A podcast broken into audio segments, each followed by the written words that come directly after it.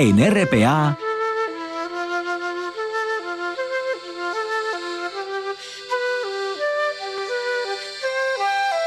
Noche tras noche.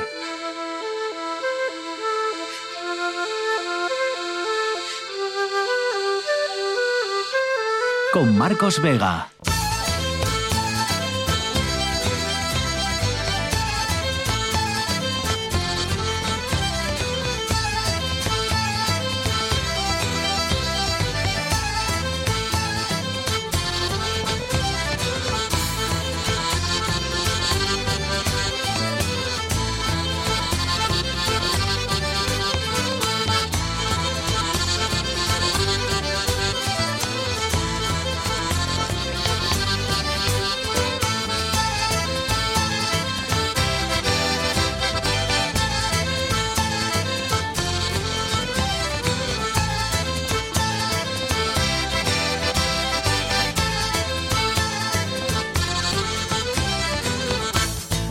Buenas noches, bienvenidos al espectáculo de la radio. Más de 400 vehículos, entre tractores, camiones cisterna, camionetas. El campo ha invadido el centro de Oviedo este martes.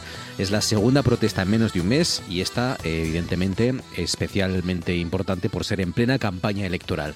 Juan Lorenzo está al frente de la parte técnica, con César Inclán en producción. Son las 9 y un minuto. Esto es Asturias y estas son, recuerden, las maneras que tienen de ponerse en contacto con este programa a través del Facebook Noche tras Noche Espacio RPA o del Twitter arroba NTNRPA. Los ganaderos y agricultores asturianos, a través de las principales asociaciones agrarias, han puesto hoy al campo en el centro de la campaña electoral. Quieren pelear por un futuro digno eh, en, sus eh, respectivos quehaceres en las salas y en, la zona rural. Lo hacen a través de un manifiesto, manifiesto rural, lo han llamado, en el que reclaman, entre otras cosas, pues retirar al lobo de la lista de animales protegidos para poder controlar la población, que se cumpla la ley de la cadena alimentaria para no producir pérdidas, reclaman una mejor gestión y mantenimiento de los montes y una mayor protección de las razas autóctonas. Bueno, esta noche les vamos a preguntar a nuestros consejeros de actualidad por el impacto ¿no? que el campo puede tener o está teniendo ya en esta campaña electoral y por las reclamaciones, esas reclamaciones de ganaderos y agricultores. Estarán con nosotros el ex vicepresidente del Congreso, Ignacio Prendes, la periodista y escritora Leticia Sánchez y el también periodista, compañero de la voz de Avilés, Fernando del Busto.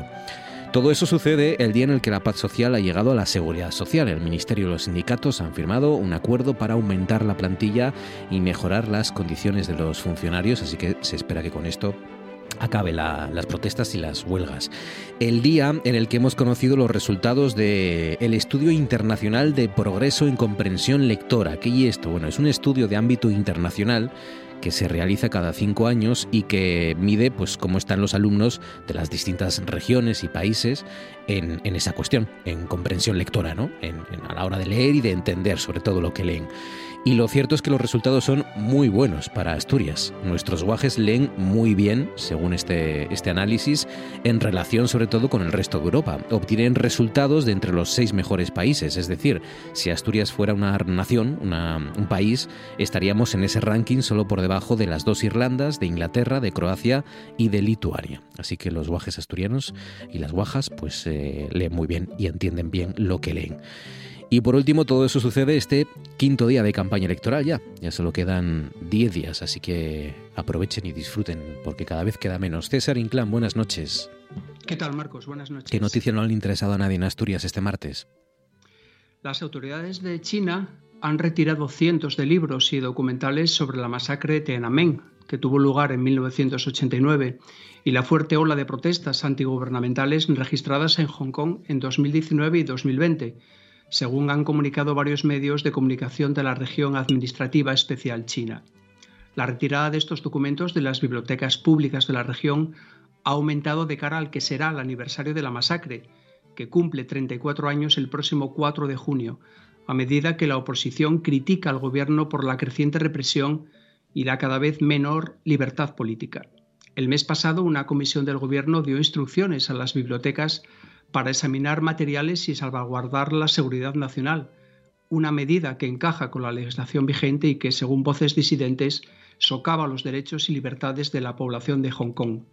El portal Ponton Media ha alertado de que los 149 títulos disponibles en 2009 ya solo quedan cuatro.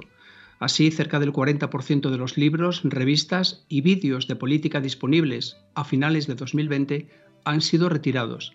De ellos, 96 este mismo año.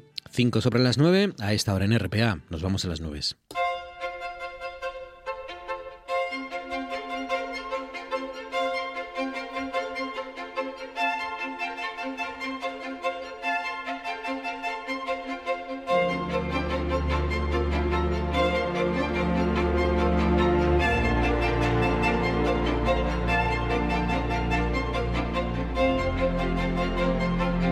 Nos espera Javier Martínez de Urueta, siempre fiel a su cita con los oyentes de Noche tras Noche y de RPA. Urueta, buenas noches, ¿cómo estás? ¿Qué tal, Marcos? Muy buenas noches. ¿Qué tal has pasado este martes? ¿Qué nos cuentas? ¿Qué resumen haces de este martes de mayo? Bueno, pues mira, la verdad que bastante eh, estable. Eso sí, bueno, las temperaturas hemos tenido la verdad que un ambiente fresco, sobre todo en zonas de, de costa, porque bueno, está soplando otra vez ese viento que decimos de nordeste, ese viento de componente noreste, que bueno, en algunas zonas sí que ha soplado con cierta intensidad, como decimos, en zonas de costa, por ejemplo, en Cabo Busto llegando a los 60 kilómetros por hora, y ahí, bueno, pues la sensación, digamos, térmica, aunque bueno, han llegado más o menos en zonas de costa a 17 grados al sol, pero bueno, con el viento se ha quedado en una sensación térmica que decimos más fría. En zonas de montaña, pues otra vez ha vuelto a aparecer las heladas, sobre todo en zonas altas, por ejemplo, en Litariegos menos 2,1 esta pasada noche, en el Pico La Llambrea en Ponga menos 1,6 y como decimos, un día la verdad que bastante estable, con nubes y con claros y sobre todo pues mayor presencia de nubes a primeras horas en algunas zonas de Asturias, sobre todo de zonas del, oriente. No es verdad, o sea, es verdad que no, no es un frío insoportable, no es un frío duro, pero eh, es incómodo, ¿no? Estos días no está, no está uno a gusto, ¿no? Del todo, eh, en muchas ocasiones a lo largo del día y sobre todo a lo largo de la noche. Bueno, pues mm. eso es lo que, lo que ha sucedido este martes, el resumen de este día, que cerramos juntos todos en noche tras noche. Mañana miércoles, ¿qué nos espera?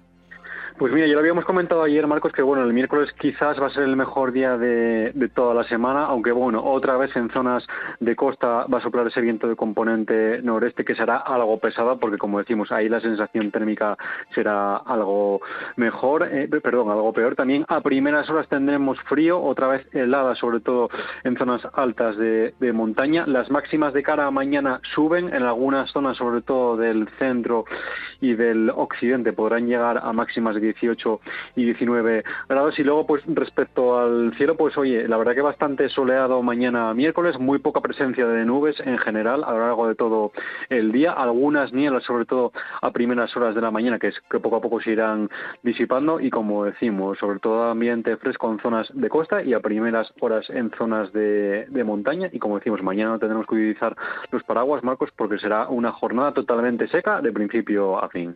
mañana martes, perdón, mañana miércoles nos libramos de la lluvia. El jueves Mira, el jueves la verdad que temperaturas sin cambios, sí que de cara al jueves tendremos mayor presencia de nubes en general en todo Asturias, sobre todo de cara a la tarde, que incluso de cara a la tarde del jueves los cielos podrán quedar totalmente cubiertos y eso sí, quizás, quizás hay la posibilidad de que desde cara a la tarde, sobre todo en el extremo más oriental, pues esas nubes puedan dejar cuatro gotas contadas, pero bueno, sin importancia. En general también el jueves se presenta, como decimos, bastante seco, a excepción de que durante la tarde en zonas del oriente puede que caiga alguna gota, Marcos. Javier Martínez de Rueta, cuídate mañana más, amigo. Un abrazo fuerte. Un abrazo, gracias, hasta mañana. Son dos días, miércoles y jueves, en los que no va a llover. Bueno, pues pueden acudir a una exposición que les vamos a proponer, ¿no? Nos vamos de exposición, porque además es que le quedan pocos días a esta exposición que podemos disfrutar en el Museo Barjola.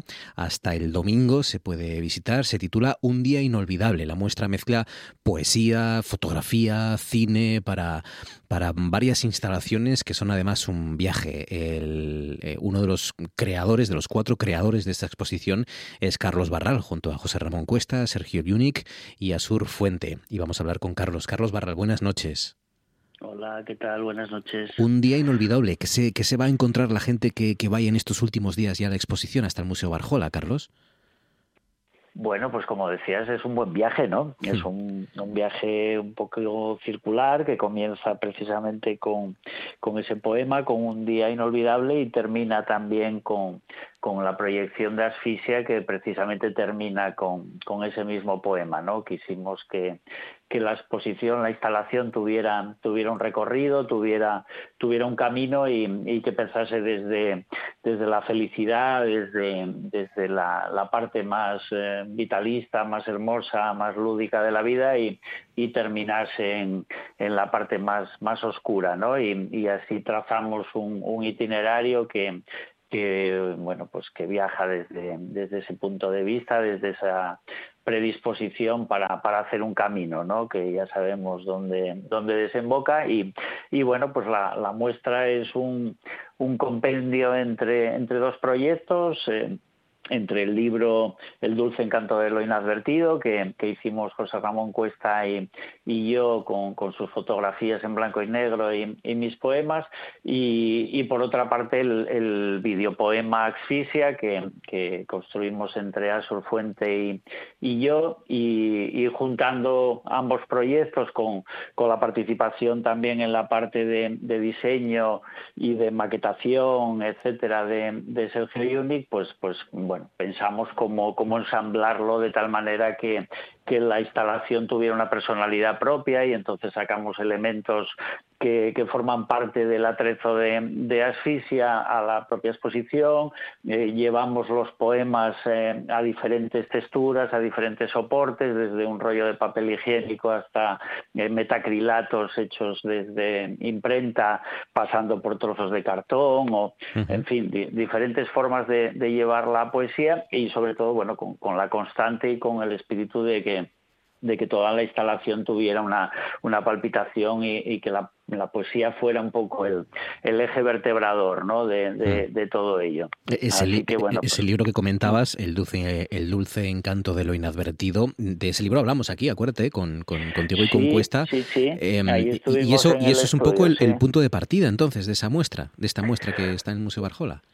Bueno, son, son los dos proyectos, ¿no? Como, como te decía, que, que vertebran el, el conjunto de, de, la, de la instalación. Lo que pasa que, que bueno, queríamos que, que, los contenidos estuvieran presentes, pero de alguna manera configurar un, un, nuevo proyecto que tuviera una personalidad distinta, ¿no? Y, y de esa manera, pues bueno, eh, los que vayan a, a ver eh, la, la, muestra hasta, hasta el domingo, pues pues se encontrarán con, con, bueno, con una exposición que tiene una personalidad distinta, aunque se nutra de, de estos dos eh, bueno, pues, pues, eh, proyectos eh, particulares, que cada uno tiene su recorrido propio, pero, pero que confluyen en este caso en, en un día inolvidable. ¿no? Así que bueno, muy contentos porque hemos logrado un poco lo que, lo que al principio vislumbrábamos, que, que nunca se sabe, ¿no? de, de, de cómo pasar del territorio de las ideas a, a la plasmación real de, las cosas una vez que, tienen eh, pues pues eh, bueno pues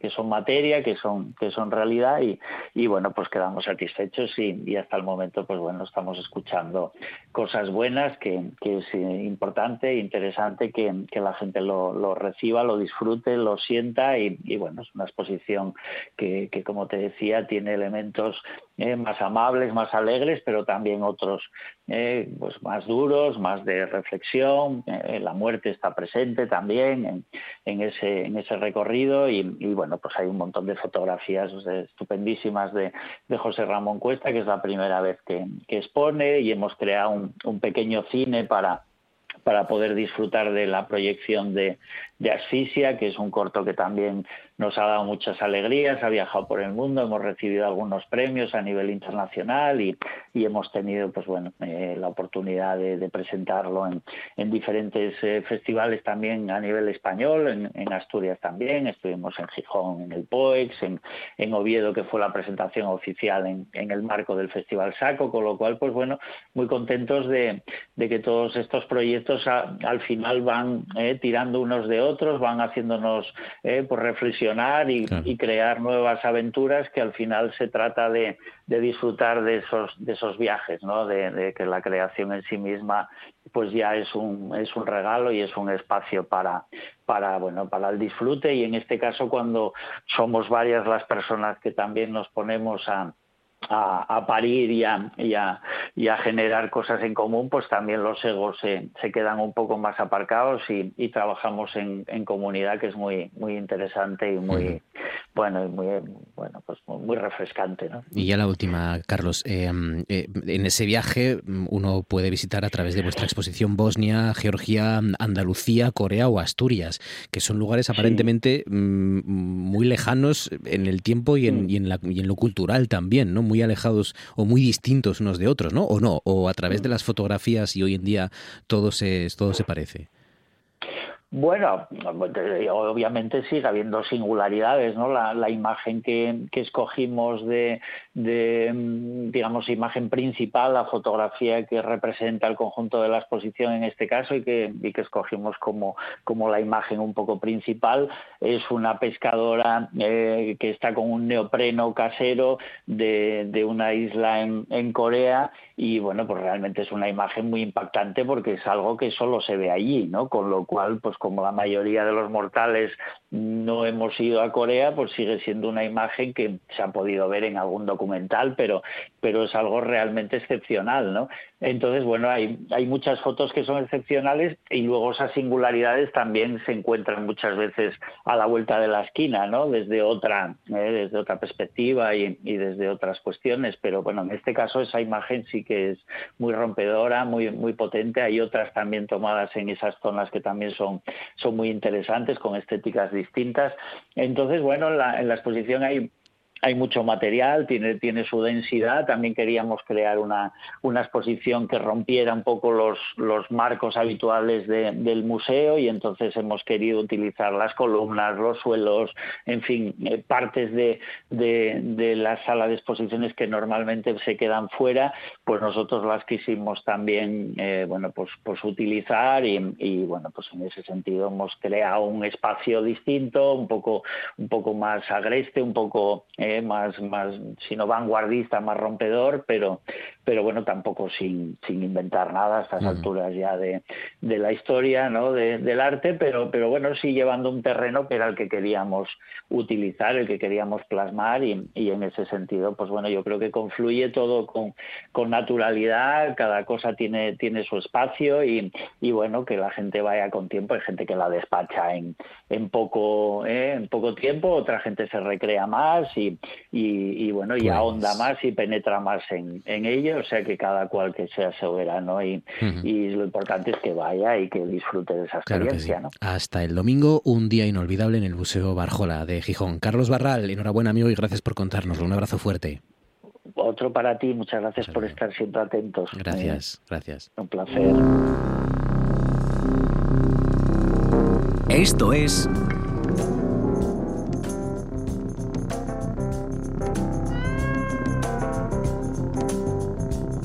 Noche tras noche.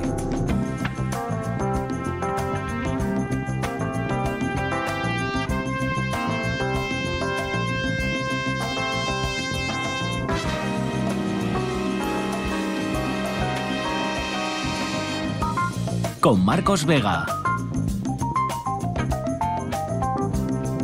Mira, te voy a leer, te voy a leer lo que dice Elizabeth Vincentelli. ¿Sabes quién es Elizabeth Vincentelli? Guille López Cañal, buenas noches. Algo me suena, ¿eh? pero ahora no me doy cuenta. Elizabeth, noches, Elizabeth Vincentelli es la mm, persona que narró en directo, no sé si periodista supongo, o, o crítica, que narró en directo la final de Eurovisión para el New York Times. Y Ajá. dijo, y dijo en esa retransmisión en directo del New York Times de la actuación de España, de la actuación de Blanca Paloma, dijo: Ah, vale, ya me, ahora ya me doy cuenta. España es el primer número que adoro con todo mi corazón, intenso y raro. Desafía las convenciones y funciona completamente en sus propios términos. Sí, o sea que fíjense, fíjense, cómo pusieron la actuación de la de España en Eurovisión. Claro, sí. estos fueron los, los críticos, ¿no? Luego llegaron la, el voto del público y ahí nos hundieron en la, en la más absoluta de las miserias en el número 17. Eh, a, ayer lo contábamos, mira, porque esto, quien no se consuela es porque no quiere. Eh, España ha logrado todos, en la historia es el primer país, lo leíste, ¿no? lo leí, lo leí. el primer país de, que consigue todos los puestos posibles en Eurovisión. En la historia, el primer país, todos. ¿eh? Sí, sí, sí, sí. Somos así, de, así, de, versátiles y así de completos. Exacto, así de eclécticos somos en, en, España, que somos capaces de cualquier cosa, de lo mejor y de lo peor. Y así, y así lo demostramos en Eurovisión a lo largo de todos estos años. Bueno, eh, se están pensando los creadores de Flying Free, esta canción, tú porque eres muy joven, pero esto lo bailamos en las discotecas, ¿eh? Sí. El Flying Free, que son españoles, se están pensando denunciar a, a la que ganó, a Lorin.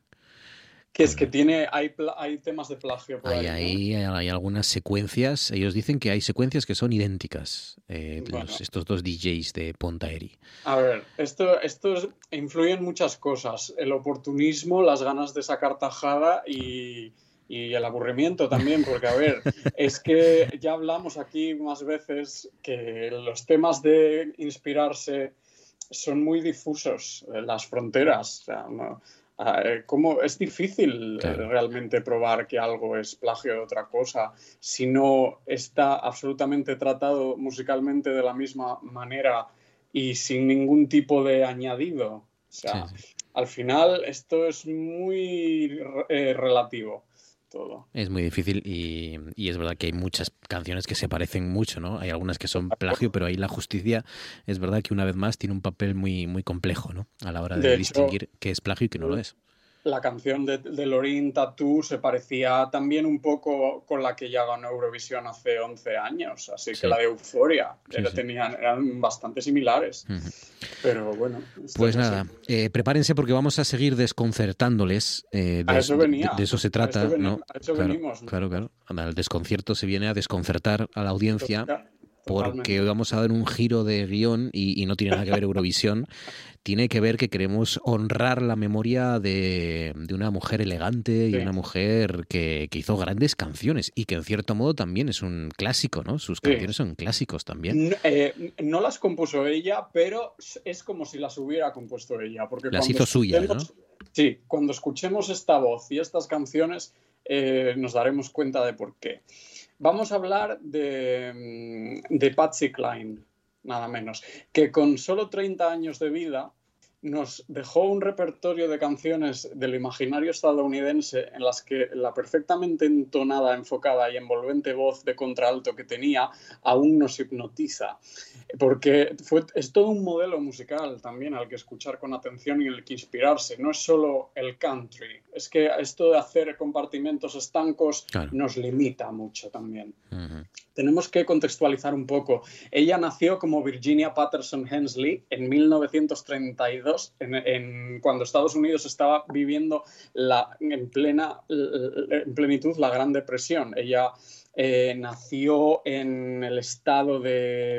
em, vaya, un momento eh, que lo compruebo porque lo tengo... Sí, en, en Virginia, eso es, en Virginia. También se llamaba Virginia ella. Y su familia en aquella época, Gran Depresión, se mudó casi una veintena de veces en busca de trabajo y ella, desde pequeña en Virginia, mamó el ambiente creciente de las big bands en las cuales había siempre una cantante femenina. Toda esta fascinación comenzaba a fraguarse y el talento a despertar. Su madre dejó a su padre y se fue con sus tres hijos, incluyendo ella, a criarlos, eh, cosiendo para los ricos, entre otras muchas ocupaciones. También hizo muchos de los vestidos que lucía Patsy Cline cuando, fue ya, eh, cuando ya estaba en una trayectoria más consolidada. Patsy comenzó a cantar y a aparecer a nivel local en pubs, en programas de televisión, firmando su primer contrato en el 54 con una discográfica de aquella época que se llamaba Four Star Records, lo que tampoco le supuso un gran acuerdo económico para, para la cantante, esta artista en ciernes. Vamos a comprobar eh, cómo una de las primeras canciones, la primera que vamos a escuchar esta noche, la catapultó a otro nivel de visibilidad. Estamos en 1957 y así suena Walking After Midnight.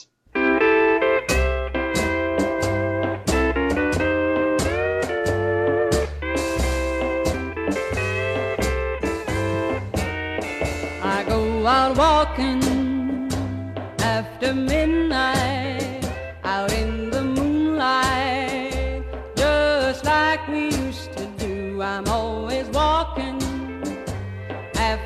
midnight searching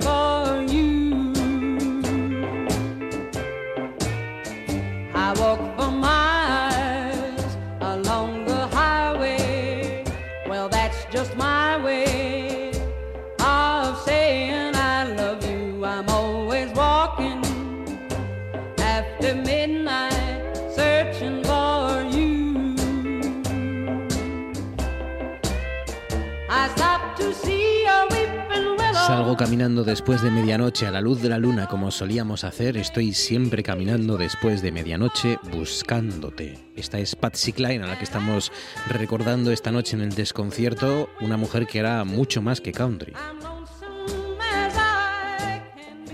Esta canción la cantó en un, en un show, ¿no? De, de televisión. En un show de televisión que era muy popular en la época, el de Arthur Godfrey, que también era un concurso de popularidad. Medían con un aplausómetro, eh, quien ganaba se llevaba el premio económico eh, por el entusiasmo del público presente. Y es curioso cómo su propia madre llevó a Patsy al programa y la presentó como su amiga, ejerciendo de temprana manager. Mm. Ella ganó aquella noche con esa canción y poco a poco comenzó el periplo, porque tal como se nos cuenta, una cosa es el mito de Patsy Cline, que hace sombra a sus logros, porque de alguna manera se considera que siempre lo tuvo fácil y nada más lejos, porque esto fue todo carretera, más carretera y manta y más manta, Mm. porque nunca ganó el dinero que merecía.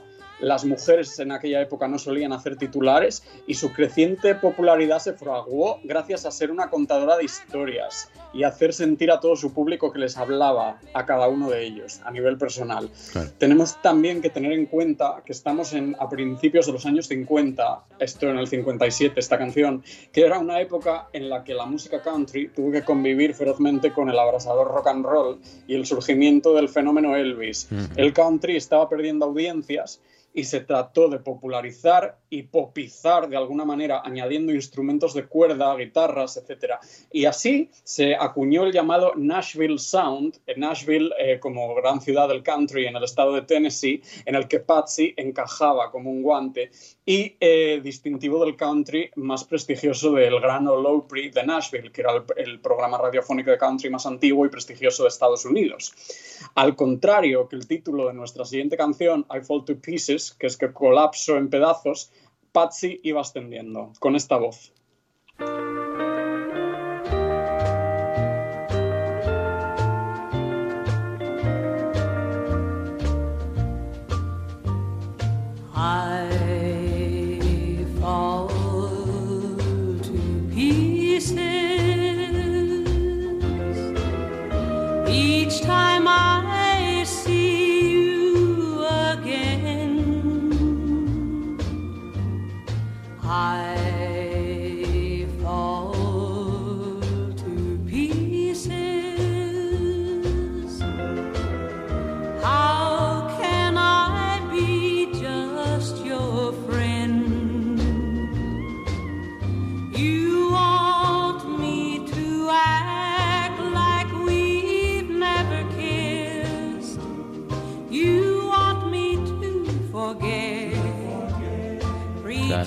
Sorprende la, la imponente voz de, de Patsy Cline, Es pero, pero también la, la- la buena calidad ¿eh? de, las, Sí. de las piezas. Oye, Yo- piezas sí, y, y canciones del año 57 y, que, y que miren cómo suena. ¿eh? Suena sí. como si se cumpliera, hoy mismo. Sí. Aquí ya estaba, ya estaba comenzando la década de los 60, año en el que la hicieron miembro oficial del Grand Ole Opry de Nashville, la máxima distinción que cualquier cantante de country podía obtener, porque ella lo tenía todo, tenía estilo, tenía carisma y el sonido. Y en enero del 61 estrenó esta canción que escuchábamos ahora y ya ella empezaba a reclamar a los mejores compositores de canciones de la época. En junio del 61 ella tuvo un grave accidente automovilístico, quizá profecía del horrible accidente de avión que acabó con su vida a los 30 años, apenas dos años después, en marzo del 63. Murió ella, su manager y otros dos músicos. Eh, se estrellaron directamente, iban de vuelta a, a Tennessee y se estrellaron. Eh, escuchemos ahora, vamos a escuchar ahora su tema más famoso y más memorable. Estamos en octubre del 61 y así suena Crazy.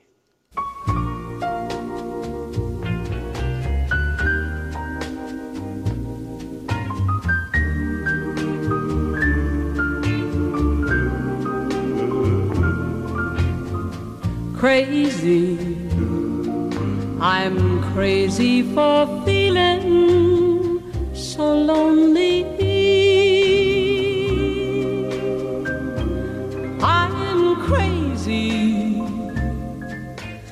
Crazy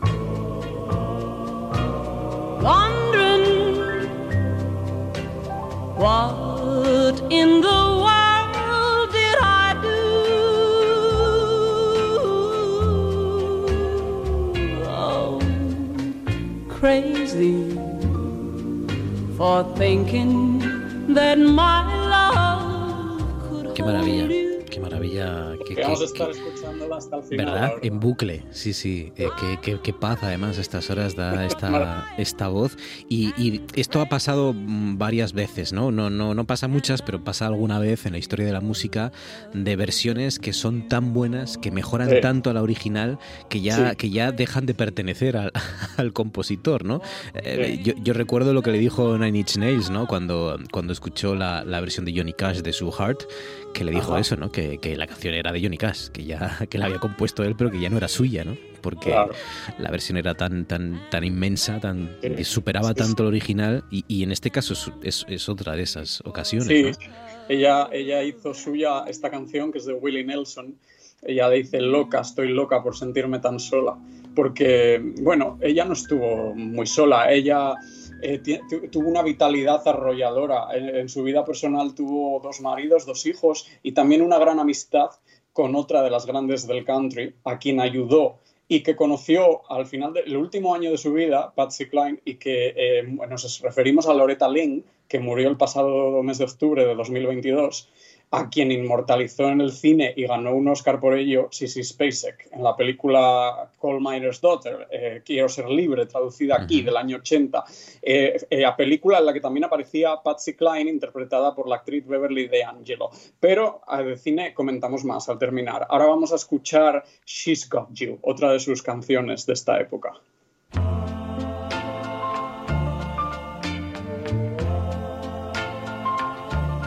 I've got your picture that you gave to me, and it's signed with love, just like it used to be. The only thing different, the only thing new. I've got your picture, she's got you. I've got the records that we used to share, and they still sound the same as when you were here. The only thing different, the only thing new. I've got the records, she's got you. She's Got You de mm, Patsy Cline. Tengo la foto tuya que me diste y está firmada con amor como solía ser. Lo único diferente, lo único nuevo. Tengo tu foto, ella te tiene a ti. Esta es lo que cantaba y contaba, ¿no? Esta canción de, de Patsy Cline en la que estamos recordando en este tiempo para, para los clásicos, en definitiva. Qué bueno. Y nos despedimos con... Nos vamos a despedir con Sweet Dreams, que es otra de sus grandes canciones que estrenó un mes después de su muerte. Un título que nos da una pista de lo que podría haber sido de haber continuado su vida. Así suena Sweet Dreams of You.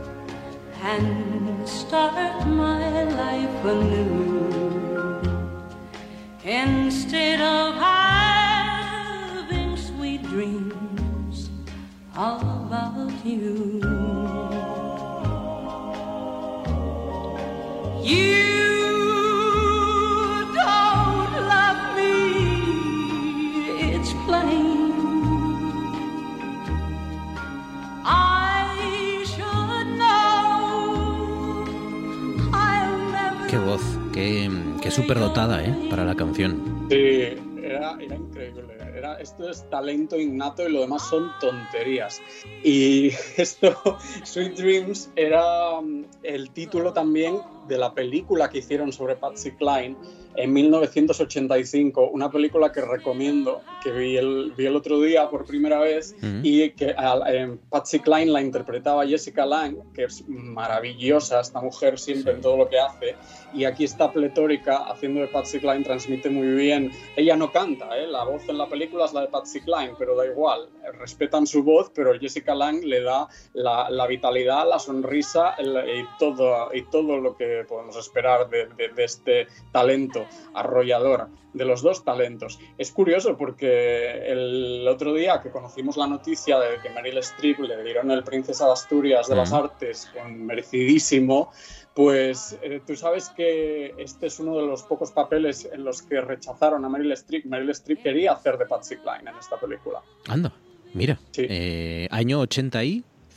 Año 85. Año 85. Pero al final, claro. sí, no le salió mal a ninguna de las dos, ni a Meryl ni a. Jessica, Sí. porque ellas dos ganaron el Oscar la misma noche en el 83 por Fíjate. la decisión de Sophie y Tutsi, y luego en el 86 las nominaron por eh, Sweet Dreams y por Hay Memorias de África. Es. Bueno, es que sí- fueron las mejores actrices de los 80, no había otra, no había dos que las igualaran. yo Año creo. 85, cuando, cuando rechazaban a Meryl Streep de algún papel, ¿no? Hoy, Sí, hoy, hoy- hoy quizás cualquier, no hubiera sido Sí, sí. lo más adecuado para Patsy, la verdad. hoy cualquier papel de que, que tenga que interpretar una actriz de más de 60 o 70 años, eh, la primera es ella y luego si la rechaza van las demás, ¿no? Seguramente.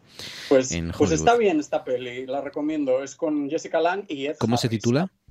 Sweet Dreams. Sweet Dreams, Sweet Dreams, claro. Sí. Pues Sweet nada, Dreams. nos la apuntamos. Guille, cuídate amigo, un abrazo fuerte como siempre. Gracias, compañero. Hasta la semana que viene. Abrazo. En Desayuno con Liantes puede pasar cualquier cosa. ¿Para qué, pa' qué guardas unos pañales usados? Es tóxico. Los abren y que había un montón de chorizos. Ay, qué olor. Huele muy fuerte. ¡Qué marranada! ¿A Ay, qué Dios. huele? ¿A gas? Maravilloso. Desayuno con Liantes, con David Rionda y Rubén Morillo. De lunes a viernes a las diez y media de la mañana. RPA. La radio autonómica.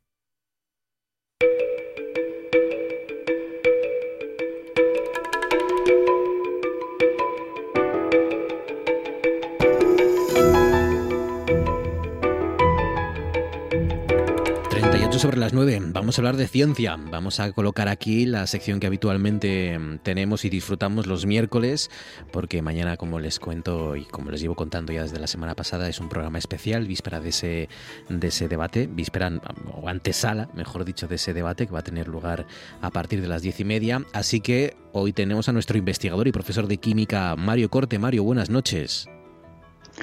Buenas noches, Marcos. ¿Cómo estás, Mario? ¿Qué tal? ¿Bien?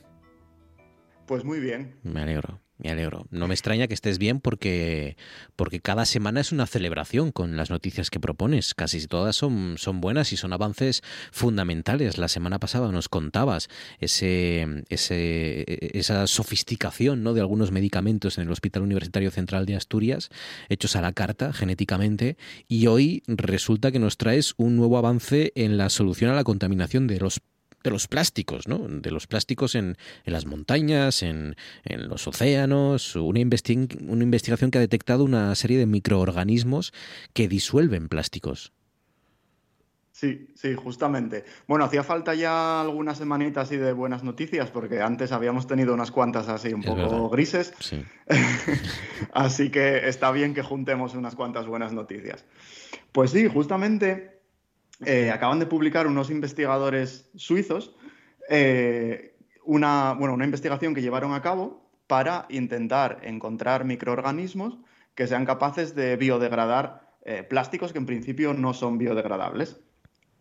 Entonces, para esto subieron a un glaciar que hay en los Alpes, que todavía, de los, de los poquitos que todavía se, se sostienen ahí, porque, como no, en los glaciares también hay microplásticos, que luego podemos hablar un poco de ellos, y allí buscaron los microorganismos que estaban viviendo en ese ambiente donde no tenían mucho más que comer que o nieve o plásticos.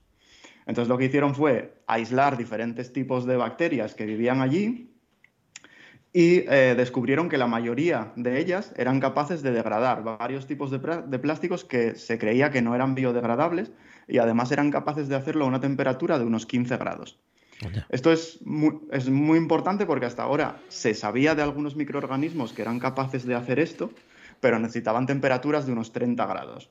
Claro, esto para hacerlo a escala eh, industrial implica que hay que calentar todo ese material gastando energía y seguramente emitiendo gases de efecto invernadero. El poder hacerlo a 15 grados abre la puerta a poder biodegradar esas grandes cantidades de plásticos que no sabemos qué hacer con ellos eh, con un gasto energético pues prácticamente nulo gracias a esos microorganismos. Entonces, bueno, consiguieron identificar esos microorganismos, van a intentar ahora extraer las enzimas que, hay dentro de esos microorganismos para poder aplicarlas de una manera más directa para degradar un montón de plásticos que tenemos sobre la Tierra que no sabemos qué hacer con ellos. Ah, pues qué buena noticia, claro, claro. Eh, eh, de nuevo lo de los 15 grados, como dices, ¿no? Es una mm, eh, es algo relevante porque, porque es una temperatura asequible, no son de estas locuras, ¿no? Que a veces contamos, ¿no? En avances científicos que, que, necesitan unos condicionantes y unos y un entorno, ¿no? Que, que es prácticamente imposible de reconstruir. Aquí, bueno, pues son son, son unas temperaturas fáciles, ¿no? Y que y que pueden tenerse incluso a eh, aquí en Asturias mismamente, ¿no? Que pueden soltarse los microorganismos para que coman los plásticos. Claro, es algo que se puede hacer a temperatura ambiente. Es verdad que cuando hay algo biológico implicado, pues normalmente no podemos irnos a 500 grados ni 1000 grados, porque normalmente todo lo biológico ahí no va a poder, no va a poder sobrevivir ni va a poder trabajar. Pero sí que bajar la temperatura de 30 grados, que generalmente no es una temperatura ambiente, sobre todo aquí en Asturias, pues bueno, lo alcanzamos algunos días de verano, pero no es una temperatura ambiente. Bajar eso a 15 grados, que en casi cualquier lugar del mundo es o temperatura ambiente o una temperatura cercana al ambiente, pues claro, facilita muchísimo todos estos procesos. Porque los, los plásticos, todas las toneladas de plástico que tenemos ahora mismo sobre la Tierra, desde hace solo 50 años, eh, o 70 años que se utilizan los plásticos, mm, pues nos están empezando a dar algunos problemillas. Claro, es que están, eh, bueno, están en el fondo del mar, lo sabemos, están en la superficie, pero es que están en las cumbres, ¿no? Los microplásticos y los plásticos están en, por todos los rincones del planeta. Sí, efectivamente. Eh, bueno, ya te digo, toneladas de plásticos que cuando los lanzamos a la naturaleza son plásticos grandes, son botellas, son tapones, son vasitos de yogur, pero eh, poco a poco esos plásticos se van rompiendo y convirtiéndose en plastiquitos cada vez más pequeños hasta llegar a los microplásticos del tamaño del micrómetro o incluso por debajo los nanoplásticos. Y esos plásticos pues se los lleva el viento, se los llevan las corrientes y, bueno, hasta hace unos años había eh, investigadores que estaban buscando dónde había microplásticos en la Tierra y poco a poco se dieron cuenta que había que cambiar el enfoque porque la pregunta ya no era dónde había microplásticos, porque los hay en todas partes, sino que están empezando a cambiar el enfoque ahora ¿Y qué pasa con estos microplásticos que están en todas partes? Están eh, en, en, el Polo Norte y en el Polo Sur, están en los Alpes, están en la superficie y en el fondo del mar, están dentro de los animales, están dentro de nosotros. Tenemos, eh, han encontrado microplásticos en sangre de, personas, en los pulmones, en, muchísimos sitios. Y la cosa es que todavía no está del todo claro lo que, pueden, lo que nos pueden hacer esos microplásticos. Sí que se sabe de algunas cositas que pueden hacer, pueden alterar la microbiota intestinal, eh, algunos pueden liberar sustancias que se comportan como disruptores hormonales, que son sustancias que imitan la acción de las hormonas y pueden eh, cambiar algunos, algunos procesos en, el cuerpo. pero todavía se está haciendo mucha investigación porque no es 100% seguro lo que, lo que pueden hacer todos estos, estos microplásticos, que no, somos, no podemos ver, no podemos notar, pero nos estamos todos los días comiendo y respirando un montón de estos plásticos. Pues una buena noticia, ya lo ven. Hasta ahora los microorganismos capaces de devorar microplásticos eh, trabajaban a temperaturas por encima de los 30, 40 grados y, bueno, pues se han encontrado eh, ahora eh, nuevos organismos que, que hacen ese trabajo, biodegradar esos plásticos a 15 grados con lo cual pues vamos poco a poco mm, teniendo teniendo más, más campos y más lugares donde, donde poder em, no sé si se generan o se, o se multiplican estos microorganismos, ¿no? ¿Se pueden crear en un laboratorio o hay que reproducirlos o cómo es? No, claro, estos, estos microorganismos se reproducen. Eh, con darles las condiciones que necesitan para vivir, de nutrientes, de temperatura, de humedad, pues ellos se van, se van multiplicando. Qué bueno. Pues una buena noticia que nos trae Mario Corté. Los eh, microorganismos que ahora pueden trabajar para devorar, ¿no? Para disolver los plásticos a una temperatura de 15 grados. Mario, ah, espera, claro, eh, se me quedaba eh, se me quedaba avisarles a todos ustedes, contarles a los oyentes eso, eso. este festival que siempre es una de las ocasiones más interesantes, más divertidas también a lo largo del año en Asturias, que es el Pint of Science o el Pint of Science, esto de mezclar divulgación científica y cervezas, básicamente, ¿no? Sí, exacto. 22, 23 y 24 de mayo en Oviedo. Eso es, del lunes, lunes, martes y miércoles de la semana que viene. En Oviedo, en el bar eh, Rock, Rocket, Rock Rocket Club, eh, al lado del Campillín, en la calle Oscura. Allí vamos a, eh, vamos a invitar a varios científicos de aquí de Asturias, relacionados con Asturias, que den unas charlas súper entretenidas y, muy amenas, eh, tomándose una cerveza o un refresco, para que todo el mundo pueda después preguntarles cualquier tipo de duda o curiosidad que les surja. Pues allí van a estar. Van a ser eh, a, las, a las 7 de la tarde, van a empezar. Cada día hay dos, tres charlas. Así que todo el mundo invitado a, pasarse por el bar. 22, 23 y 24 de mayo, la semana que viene, a partir de las 7 de la tarde en el Rocket Rock Club de la calle Oscura, en número 27, en Oviedo, ahí cerca del Campillín, en Pint of Science 2023, Mis neuronas y yo, eh, Neuronas del pez a la inteligencia artificial, ¿Qué es la luz? Quo Vadis Magnetismo, Manual básico de domesticación de una estrella, este me encanta, de Roberto L. Este Iglesias Pastrana.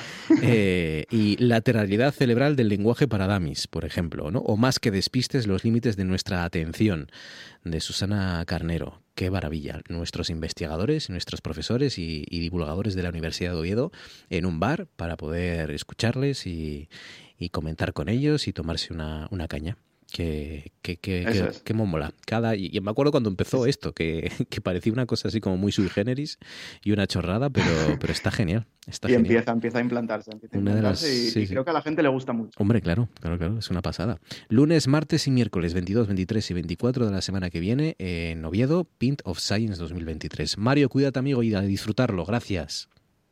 Un abrazo, hasta la semana que viene, Marcos.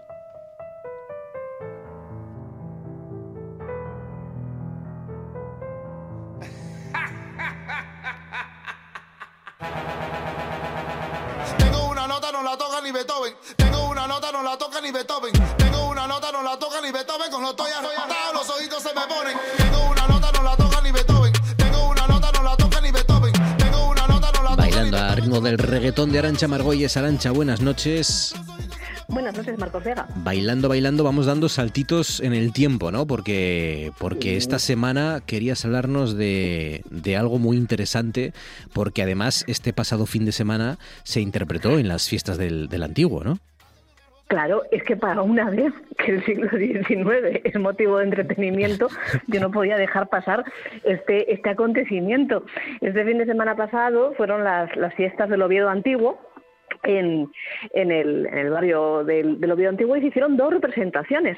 La una en homenaje a Ildefonso Martínez, que era un médico mmm, que luchó denodadamente contra la epidemia de cólera de Oviedo a, mediados de, de, la década de los 50 del siglo XIX y justo después, pues los mismos actores nos ofrecieron una representación a cargo de, bueno, pues liderada por, por David Acera, ¿no? Y, un montón de, de extras, eh, nos representaron la lectura del Manifiesto del Hambre, que fue una cosa que fue muy de aquí y, sin embargo, en los eh, libros de texto normalmente lo recordamos con un nombre, qué, qué casualidad, ¿no?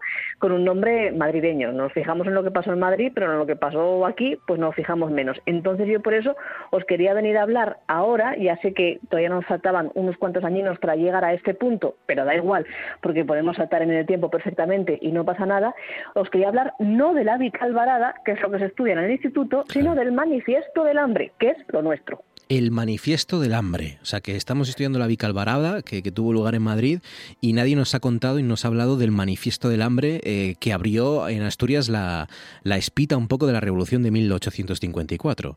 ¿Qué fue entonces ese manifiesto del hambre? ¿Dónde nos colocas para empezar? Es que, claro, y encima además mola mucho más esto del manifiesto del hambre y lo que vino después, como mínimo, así como titular, es mucho mejor. Manifiesto del hambre que Vicalvarada. Y sin embargo, ya ves, nos dejamos guiar por, Suena por lo a de película, Madrid. ¿no? Como los juegos, los juegos del hambre, manifiesto del hambre. Claro, Sí. claro. Y, Pues, pues poco, pues poco más o menos, Marcos, eh, desgraciadamente, desgraciadamente reales, eh, fue, fue precisamente eso. Nos situamos en 1854, ese año aciago para Asturias y en general para el norte de España. Date cuenta, estamos en un año en el que en otoño va a llegar la epidemia de cólera más mortífera eh, que haya tenido lugar en el siglo XIX. Para eso faltan todavía unos meses, pero bueno, mm, ya se prevé que puedan suceder cosas fatales, dado que la gente en Asturias está peor que nunca. Eh, verás que en esta sección, pues siempre el pueblo llano estamos mm, mal en peor, pero desde luego en 1854, aquí concretamente en Asturias, estábamos todavía peor a causa de unas malas cosechas que dos años atrás, bueno, dos años atrás y tres y cuatro y cinco, no fue una buena época eh, climática, habían arrasado todos nuestros cultivos. En 1852, por ejemplo, se recordaba que había sido la más grave, ¿no? Una, una, eh, una mala cosecha que, bueno, de tan mala fue nula, eh, que acaba, ¿no? No, no, no, no da absolutamente ningún tipo de producción en el occidente asturiano. En 1847 había habido otra también que había un temporal de, de, grandes lluvias que había acabado con toda la producción de grano y que había generado una mm, mini revolución, digamos, bueno, pues eh, manifestaciones ¿no? y, protestas en Avilés, en, en, unas manifestaciones en las que mediaron varios muertos y eh, por medio de las cuales pues el gobierno de la nación se había comprometido a mandarnos ayuda para poder salir de, esas crisis. La cosa es que la ayuda del gobierno no llegaba, ya ves que en estos 200 años después tampoco hemos cambiado demasiado. El gobierno, gobierno siempre, siempre nos promete, pero luego al final el, el, dinero nunca, nunca llega. Y esto ocurría, pues eso, pues a las puertas de la epidemia del cólera, 1854. Hay un hecho en concreto que hace que todo estalle por los aires, porque la gente desgraciadamente ya estaba muy acostumbrada a pasar hambre y eso no era novedad, aunque sí que es verdad que según el que va a ser pues nuestro protagonista de hoy, Marcos, que es el marqués de Campo Sagrado, redactor del manifiesto del hambre, eh, pues eh, sí que había un ambiente enrarecido porque desde eh, otoño, desde el otoño, desde el invierno de 1853 a Oviedo empezaban a llegar eh, gentes famélicas, eh, pobres de necesidad. Fíjate, desde, por ejemplo, desde el mes de enero simplemente, si cogemos ese lapso, ¿no? Desde enero al 22 de junio de 1854, que es cuando él escribe ese manifiesto del hambre para atacar a la nación, de 59 personas que se murieron en la parroquia de San Isidoro, en, en Oviedo, en el Madre centro de. Oviedo, 17 de ellas sabemos que eran pobres de solemnidad porque lo ponen en sus certificados de defunción. Imagínate las que lo vean, pero no lo ponían, ¿no?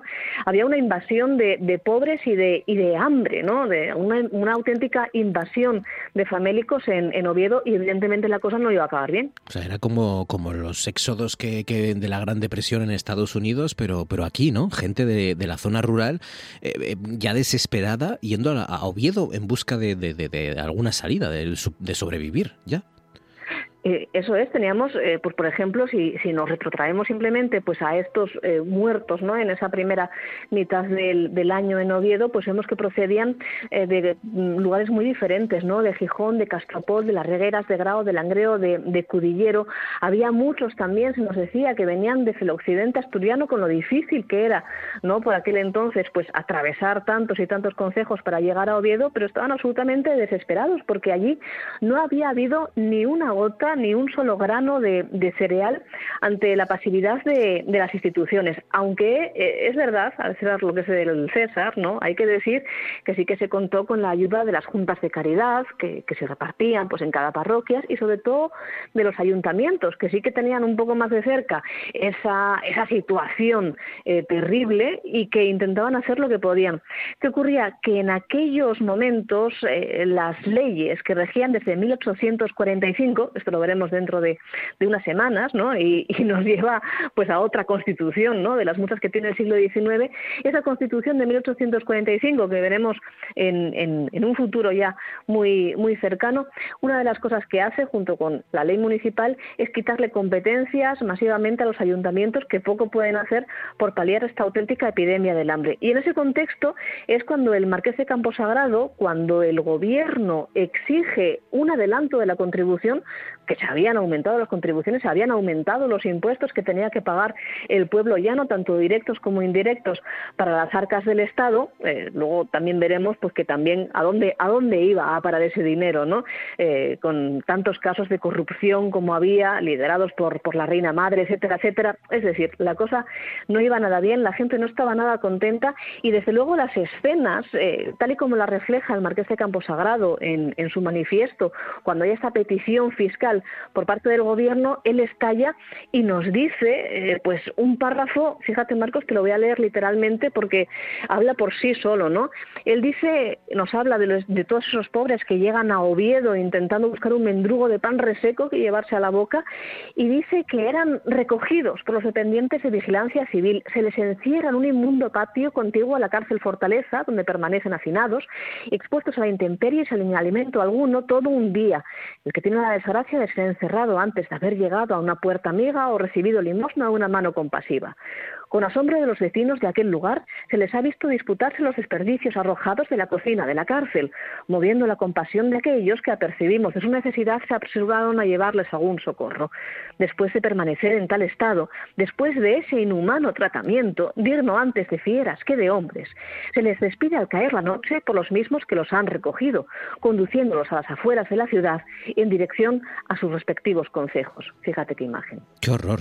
Pero, pero escucha, estás hablando de, de escenas de, de que, que, que, habíamos visto en las películas, ¿no? Escenas de, miseria absoluta, de, gente muriéndose de hambre, ¿no? Y, y, estás hablando de antes de ayer, como quien dice, en Asturias. Claro, es un poco las, las yo que yo que Marcos tiendo a hacer eh, pues cuando leo no todos estos textos históricos intento para fijármelo bien en la cabeza pues buscar alguna película no que, que represente bien esto es que a mí estas escenas que, que nos refleja no el Marqués de Campo Sagrado en este escrito que desata la polémica y, y la revolución en 1854 a mí me recuerdan a, a los miserables no a, a auténticas claro. escenas de, de, los miserables de, de esas calles eh, bueno pues eso no solamente ocurría en, en París sino que también también ocurría aquí a la puerta de casa en, en, en Oviedo, pues hace menos de, de, 200 años. Esto es todo lo que va a denunciar el marqués de Camposagrado y él lo va a intentar publicar. Fíjate que esto es un dato que te va a gustar. Estamos en una época de, de periodistas,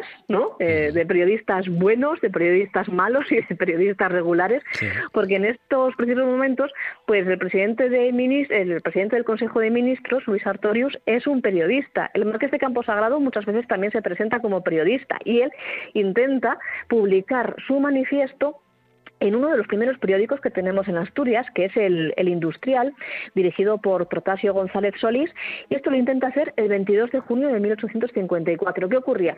Que en aquellos momentos, pues para que el periódico pudiera salir a la luz, tenía que ser aprobado por el gobierno civil, un gobierno civil que, claro, al ser la conexión con la nación, eh, que, que, estaba fallando ¿no? continuamente a sus obligaciones para con el pueblo llano asturiano, pues evidentemente salía bastante mal parado en aquel manifiesto manifiesto. Evidentemente, eh, el, gobierno civil, eh, en manos de un personaje además poco querido por el pueblo, ¿no? Juan de los Santos, a quien, a quien apodan todos el, el Ferre, detiene la publicación de ese periódico, secuestra la edición, impone una multa de 24.000 reales al, al periódico e impone también la presión inmediata para el marqués de Camposagrado, para el escribiente de aquel artículo. Pero como dicen, eh, como dicen todos esos clickbaits ¿no? que hay ahora en, Sí. en Internet, lo que pasó al final te sorprenderá. Lo que pasó al final te sorprenderá. Después de ese manifiesto del hambre y después de esa revolución que ya se estaba fraguando, no me extraña, con todo lo que estaba sucediendo en, en Asturias eh, durante esos años. ¿Qué sucedió entonces? Sucede que, claro, el marqués de Camposagrado, que como su propio título indica, pues de Perres, pues estaba bastante bien. De hecho, él cuando escribe el manifiesto, el hombre denuncia evidentemente que hay hambre en Asturias y que eso a él no le gusta, ¿no? Pero eh, también reconoce que lo sabe de oídas y que lo sabe, bueno, pues de ca- caminar, de patear por muchos pueblos en su condición de, cazador, ¿no? Eh, como, como, bueno, pues persona que tiene conocidos en un lado y en otro. Él no tiene ningún tipo de problema a la hora de pagar la fianza y tampoco de pagarle a Protasio González Solís esos 24.000 reales que se le imponen de multa y, se va a su casa y empieza a preparar un poco la revolución que se empieza a preparar en las calles de Oviedo. Cuando los, mm, los habitantes y las habitantes de Oviedo se enteran de que el manifiesto del hambre ha sido secuestrado por el gobierno civil, parece ser, esto nos lo cuenta Fermín Canella ya a principios del siglo XX, que se lanzan a pedir la cabeza del Ferre, del gobernador civil, montan la revolución, montan manifestaciones y montan auténticos tumultos en Oviedo que hacen que el propio gobernador civil tema por su vida. Claro, se está pidiendo su cabeza, se está personalizando las críticas y se está personalizando el odio de todo un pueblo famélico en su cabeza. Él tiene que huir, tiene que huir a la corte y villa de Madrid, donde por cierto se están mm, pues preparando también otros sucesos similares en Vicálvaro, de ahí que los llamemos la Vicalvarada, que también van a acabar en, revolución en estos mismos momentos, pero él se siente más cómodo en, en Madrid y se va rumbo a León con la ayuda de quién, ¿A quién le tiene que pedir ayuda? Bueno, pues a uno de los hombres más ricos en Asturias de aquellos tiempos, que era mm, no era otro más que el marqués de Camposagrado, que gentil como era, le presta su ayuda y parece ser que le dice a Suanón de Cabaña Quinta, esto ya eh, se transita un poco entre la historia y, y la leyenda, que era un conocido cazador de osos de la época, muy, muy legendario, le dice que le acompañe para que no le pueda suceder nada. Mientras tanto, él prepara ya su puesto en la Junta Revolucionaria. Fíjate qué historias tenemos aquí en, en Asturias y que Netflix solamente mira para nosotros para utilizarnos de paisaje nada Sí, más. y de marco, sí, sí, y mm, de, de un escenario bonito. Y, y- y la de historias que tenemos para contar. La revolución acababa de comenzar con esta historia, este manifiesto del hambre que nos acaba de relatar Arancha Margolles como solo ella sabe hacer. Los marqueses ayudándose, el pueblo muriendo miserablemente en las calles y los marqueses ayudándose entre ellos. Esto, esto ha cambiado mucho, menos mal, ¿no? Que ahora ya eso ya no sucede. Que los hijos de un marqueses. poco igual. Eh, sí, sí, se ayudan entre ellos mientras el resto lo, lo pasa y sufre como, como perros. Pues ya lo ven, pues así arrancaba la, la revolución eh, que, que luego tendría lugar en ese año 1854, la espita de la revolución, con el manifiesto del hambre. Arancha, cuídate mucho amiga, un abrazo fuerte como siempre, gracias, feliz semana. Gracias a vosotros. Cosas que pasan en Noche tras Noche. Sistema de- del reglamento del ejército británico, ¿no? que prohibió el uso del paraguas en el campo de batalla porque era tan frecuente que, que los tiradores de los otros ejércitos disparaban a los oficiales que eran los que lo portaban. No me digas. Sí, sí. Claro, era una seña de identidad entonces. Claro, claro, claro. Los más viejos del lugar lo recordarán, pero que siempre da mala suerte el encender tres pitillos de- del mismo fuego. Y era porque durante la guerra de los Boer, cuando encendían los pitillos, el primero que prendía la lumbre y encendía un pitillo servía para que el enemigo que estaba enfrente empezara a apuntar. El segundo, primero para que gargara, después para que apuntara y el tercero para que disparara. O sea que el tercero era el Claro, efectivamente. Entonces era- damnificado. Era, un blanco perfecto.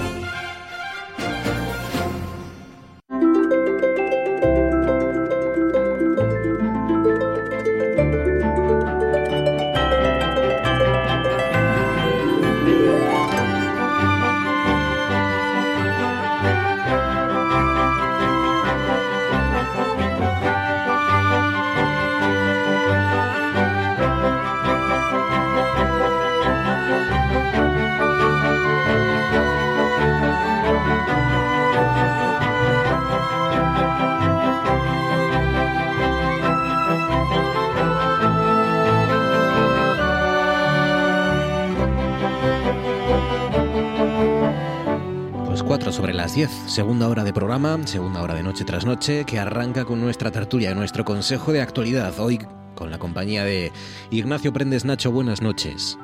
Hola, ¿qué tal? Buenas noches. ¿Qué tal Nacho? ¿Cómo estás? ¿Bien?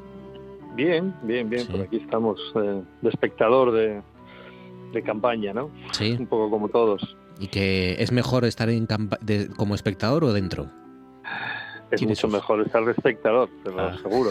Lo que pasa es que de eso te das cuenta cuando estás fuera. Cuando estás dentro no te das cuenta de eso. Pero ahora, ahora me doy cuenta Sí. y después de que esta sea la primera campaña en, en 15 años en la que no participo, am, pues eh, se da uno cuenta que se está mucho mejor fuera. Pero cuando vives en la burbuja lo ves todo de otra manera. Esa es la verdad. Sí, es verdad. Sí, sí, son ecosistemas complicados y complejos, ¿no? Eh, los, que, sí. los que se forman en las campañas electorales. Eh, Leticia Sierra, buenas noches.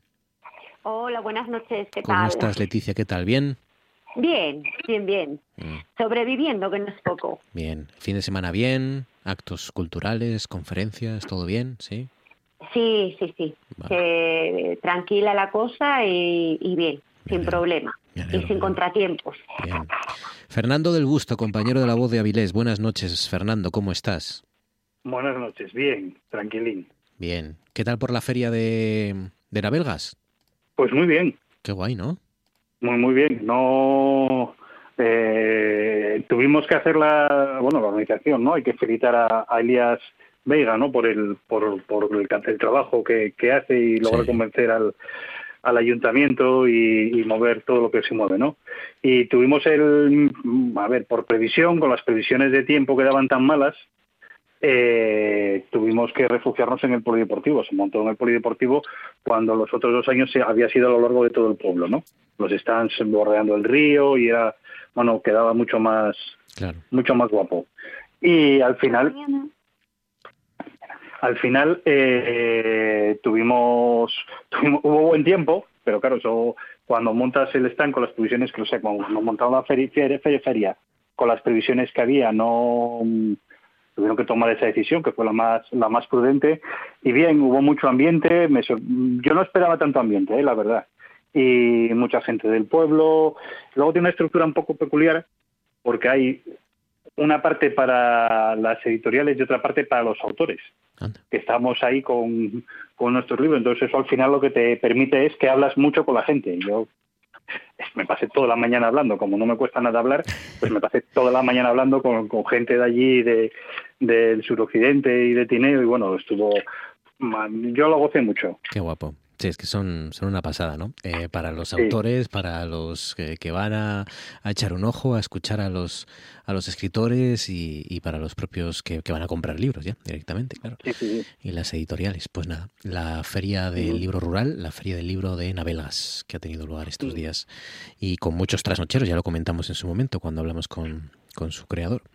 Venga, contadme cosas que os han llamado la atención. Ignacio, empezamos por ti, Nacho. ¿Qué sugieres que propones? ¿Cuál es tu asunto esta noche? Bueno, mi, mi asunto, eh, fin, no, no podía ser de otra manera. Yo creo que eh, hay un asunto que se ha puesto en el centro en esta campaña electoral, que es el asunto de las listas electorales y la participación de los ex eh, miembros de ETA en estas, en estas eh, listas. ¿no? El hecho de que yo soy mismo, pues bueno, hago parte de ellos, un número de ellos siete, hayan decidido apartarse, es decir, que no van a participar y que, bueno, en todo caso no tomarán eh, posesión del cargo de concejal. Bueno, yo creo que da idea de, de- de- de dos cosas. Lo primero, que este es un movimiento táctico. Yo creo que todo este movimiento de Bildu, ah, en fin, eh, tiene una visión estratégica a largo plazo y para ellos esta inclusión en las listas solo era un movimiento táctico en un momento determinado, probablemente para poner en un aprieto y en un brete al resto de partidos. ¿no? Han conseguido el efecto, han conseguido el efecto que querían, ah, que es, yo creo que el efecto que buscaban en buena medida era generar división en el, en el- en el, digamos en el movimiento constitucionalista o en todo el sector de los partidos constitucionalistas. Conseguido eso ellos no tienen ningún problema en retirarse eh, porque digamos que mm, es un sacrificio absolutamente simbólico para ellos esa retirada de las listas no y eh, eso da idea de que están en un movimiento digamos a largo plazo tienen una visión a largo mientras los demás juegan a corto y este es un ejemplo, ¿no?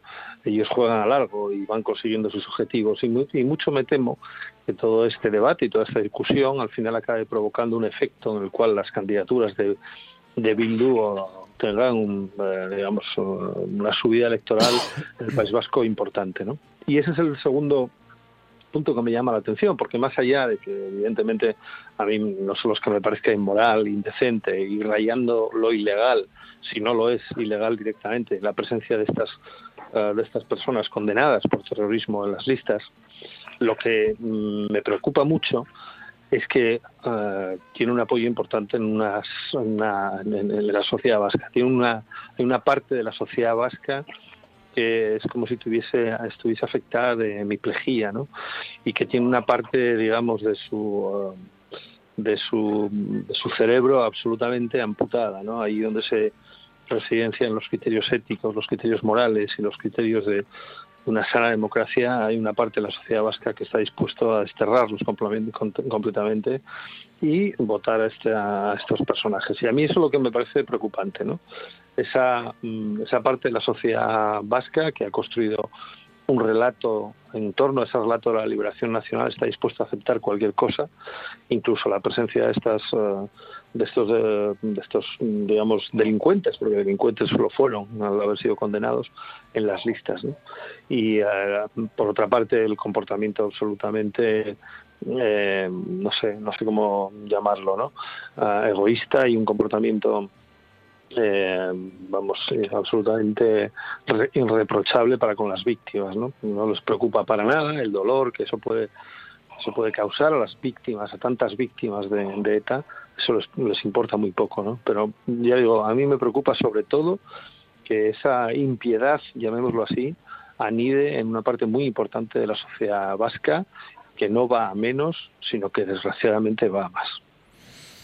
Es, eh, son esos siete etarras de momento de las listas de H. Bildu con delitos de sangre que, que han dicho que no van a tomar posesión de sus cargos después del 28M, pero lo cierto es que, y así lo ha dicho eh, la, la, la Comisión Electoral, eh, lo, cier- lo cierto es que, claro, las listas ya no se pueden cambiar. Entonces, pues, esos claro. nombres va- van a estar ahí. Va a haber, lo cierto y la cruda realidad es que va a haber vecinos de pueblos en el. País Vasco que van a ir a votar y van a ver listas de los asesinos de sus familiares. Claro, exacto. Eso es así. Eso, eso es inevitable ya y ya digo, yo creo que el efecto incluso propagandístico de, de- de esas acciones absolutamente sanguinarias ya lo han conseguido.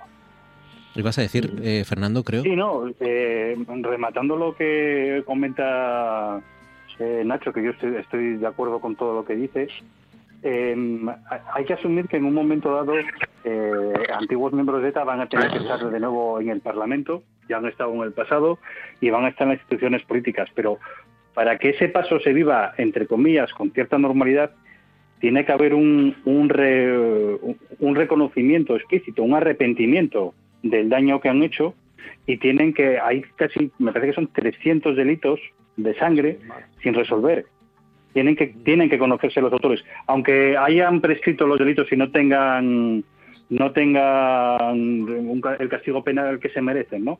Pero yo creo que las víctimas ese em, eso lo necesitan saber quién fue el que mató a su padre o a su abuelo o a su marido y tiene que haber ese reconocimiento claro que no lo ha habido y una petición de perdón porque claro eh, a, eh, a mí lo que más me indigna en, en todo este proceso es que mm, eh, parece ser que los de ETA dan, dan la sensación de que ellos eh, bueno hicieron una lucha justa por la libertad y, y no se dan cuenta que estuvieron mm, peleando contra la democracia española y que nos pusieron a la democracia en peligro.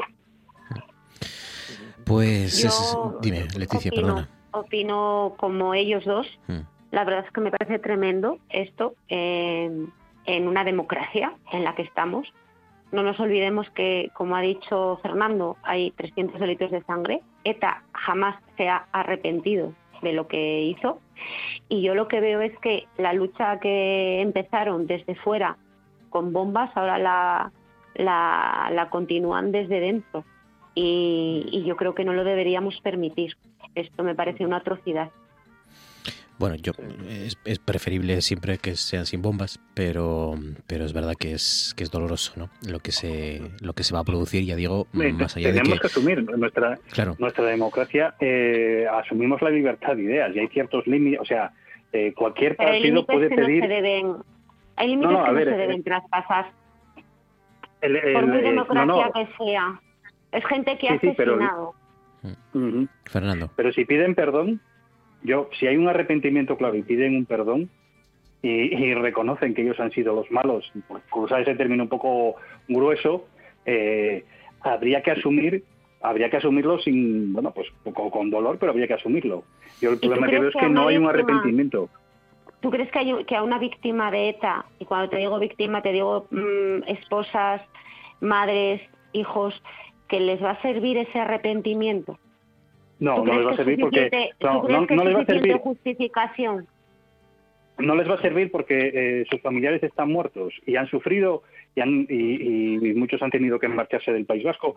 Ese dolor no lo van a, no les va a compensar, pero es que el problema que yo veo es que ahora mismo ETA y su entorno no ha reconocido ese dolor que ha, que ha causado y a mí es lo que eh, más me indigna cuando esta gente quiere beneficiarse la democ- de, de los, de la democracia. Pues que no la- reconocen mí, el lo que dolor. me, a la- mí lo que me indigna es que se, re- se arrepientan o no, eh, el mal está hecho Hmm. y que se presenten unas listas electorales y ojo, que se presenten, pero que se lo consientan, eh, me parece tremendo. es, es, es legal, desgraciadamente es así, es, es legal. Pues no debería, pues no debería serlo. los siete etarras y, y hay que confiar en la palabra de, de estos siete que dicen que van a que no van a tomar posesión de sus cargos después del, del día 28. Hay que confiar en eso, pero bueno, que es mucho confiar también para esta gente. Leticia, ¿cuál es tu asunto? ¿Qué sugieres? ¿Qué propones?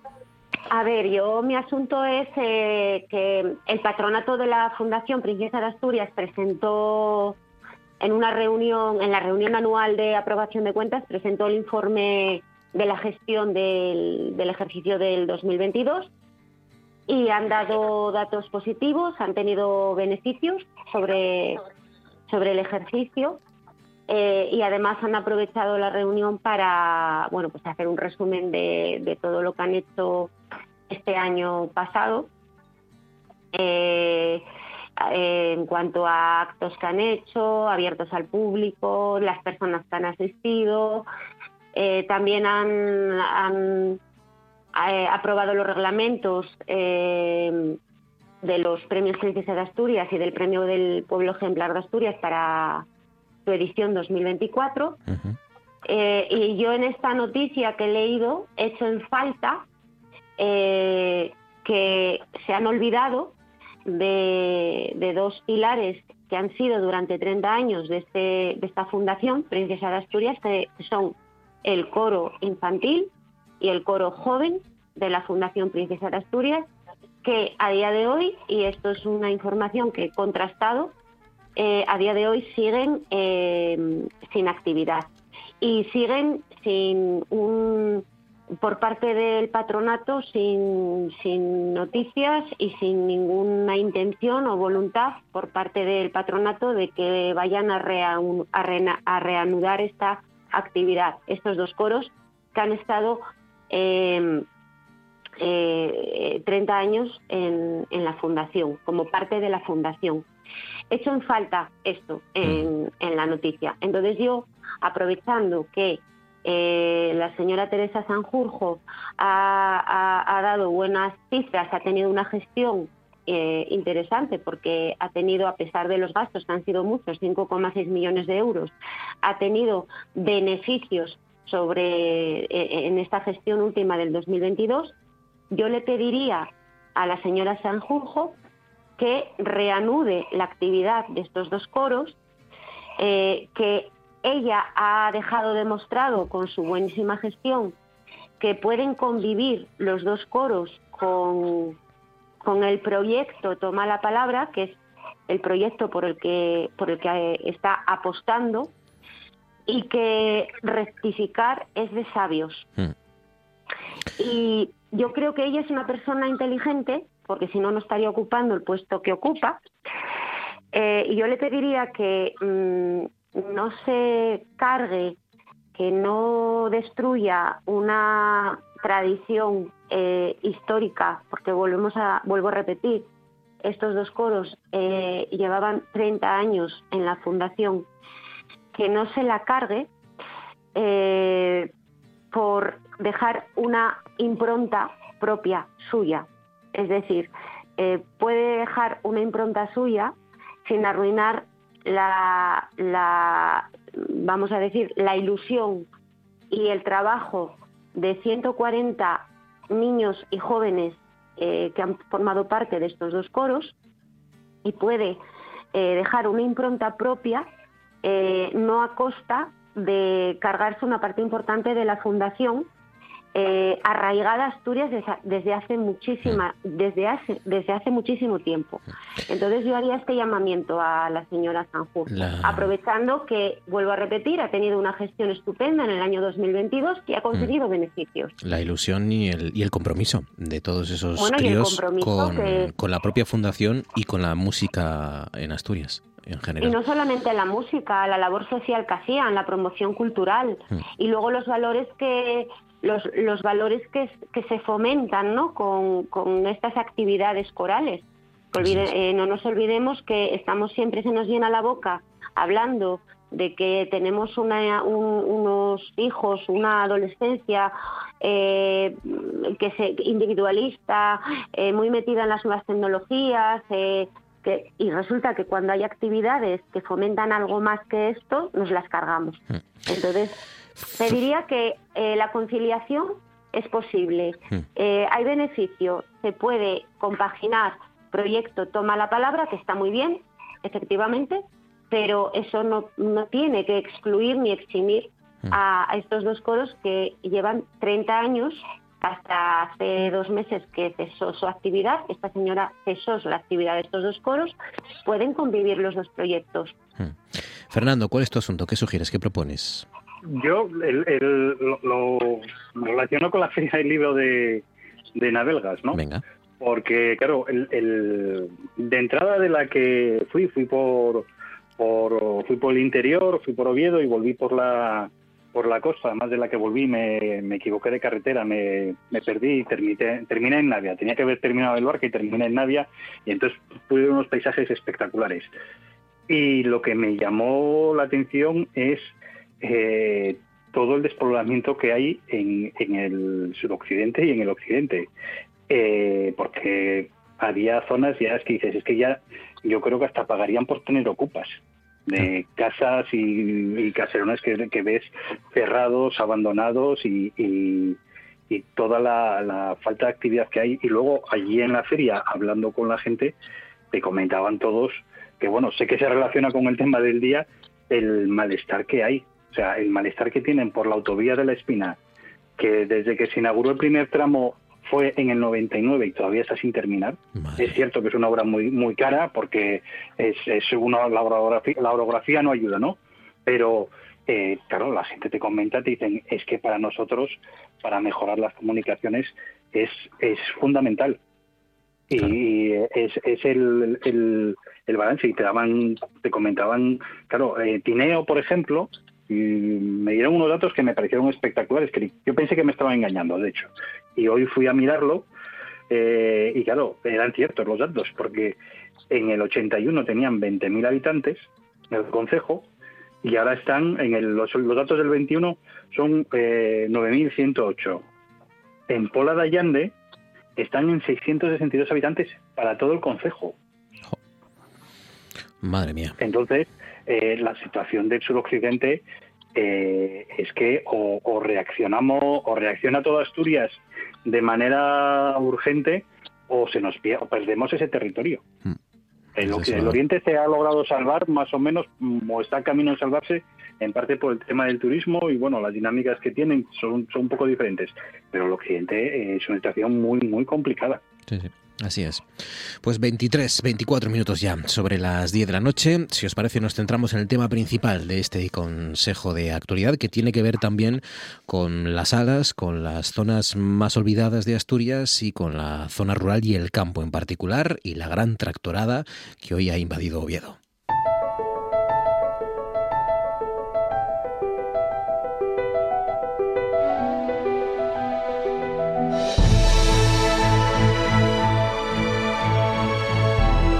Esto es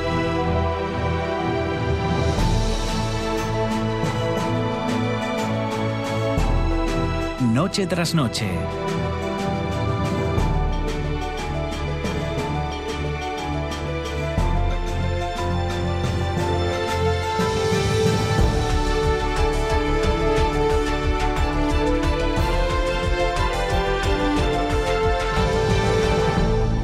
400 eh, vehículos entre tractores fundamentalmente, pero también camiones, camiones cisterna, que han invadido Oviedo, han invadido la capital del Principado de Asturias este martes, con reivindicaciones. El campo tiene aún mucho que decir en Asturias, con esto es insostenible, nos echamos o nos echamos a la calle o tenemos que echar el cierre a nuestras explotaciones. eh, algunas de las reivindicaciones que les contaba al principio, que han sacado en ese manifiesto rural, en esa tractorada, ¿no? con vehículos llegados de todas partes de la región, dos columnas que salieron desde las campas del Naranco y el polígono del Espíritu Santo, que confluyeron en el pleno centro, en la calle en el Paseo de los Álamos.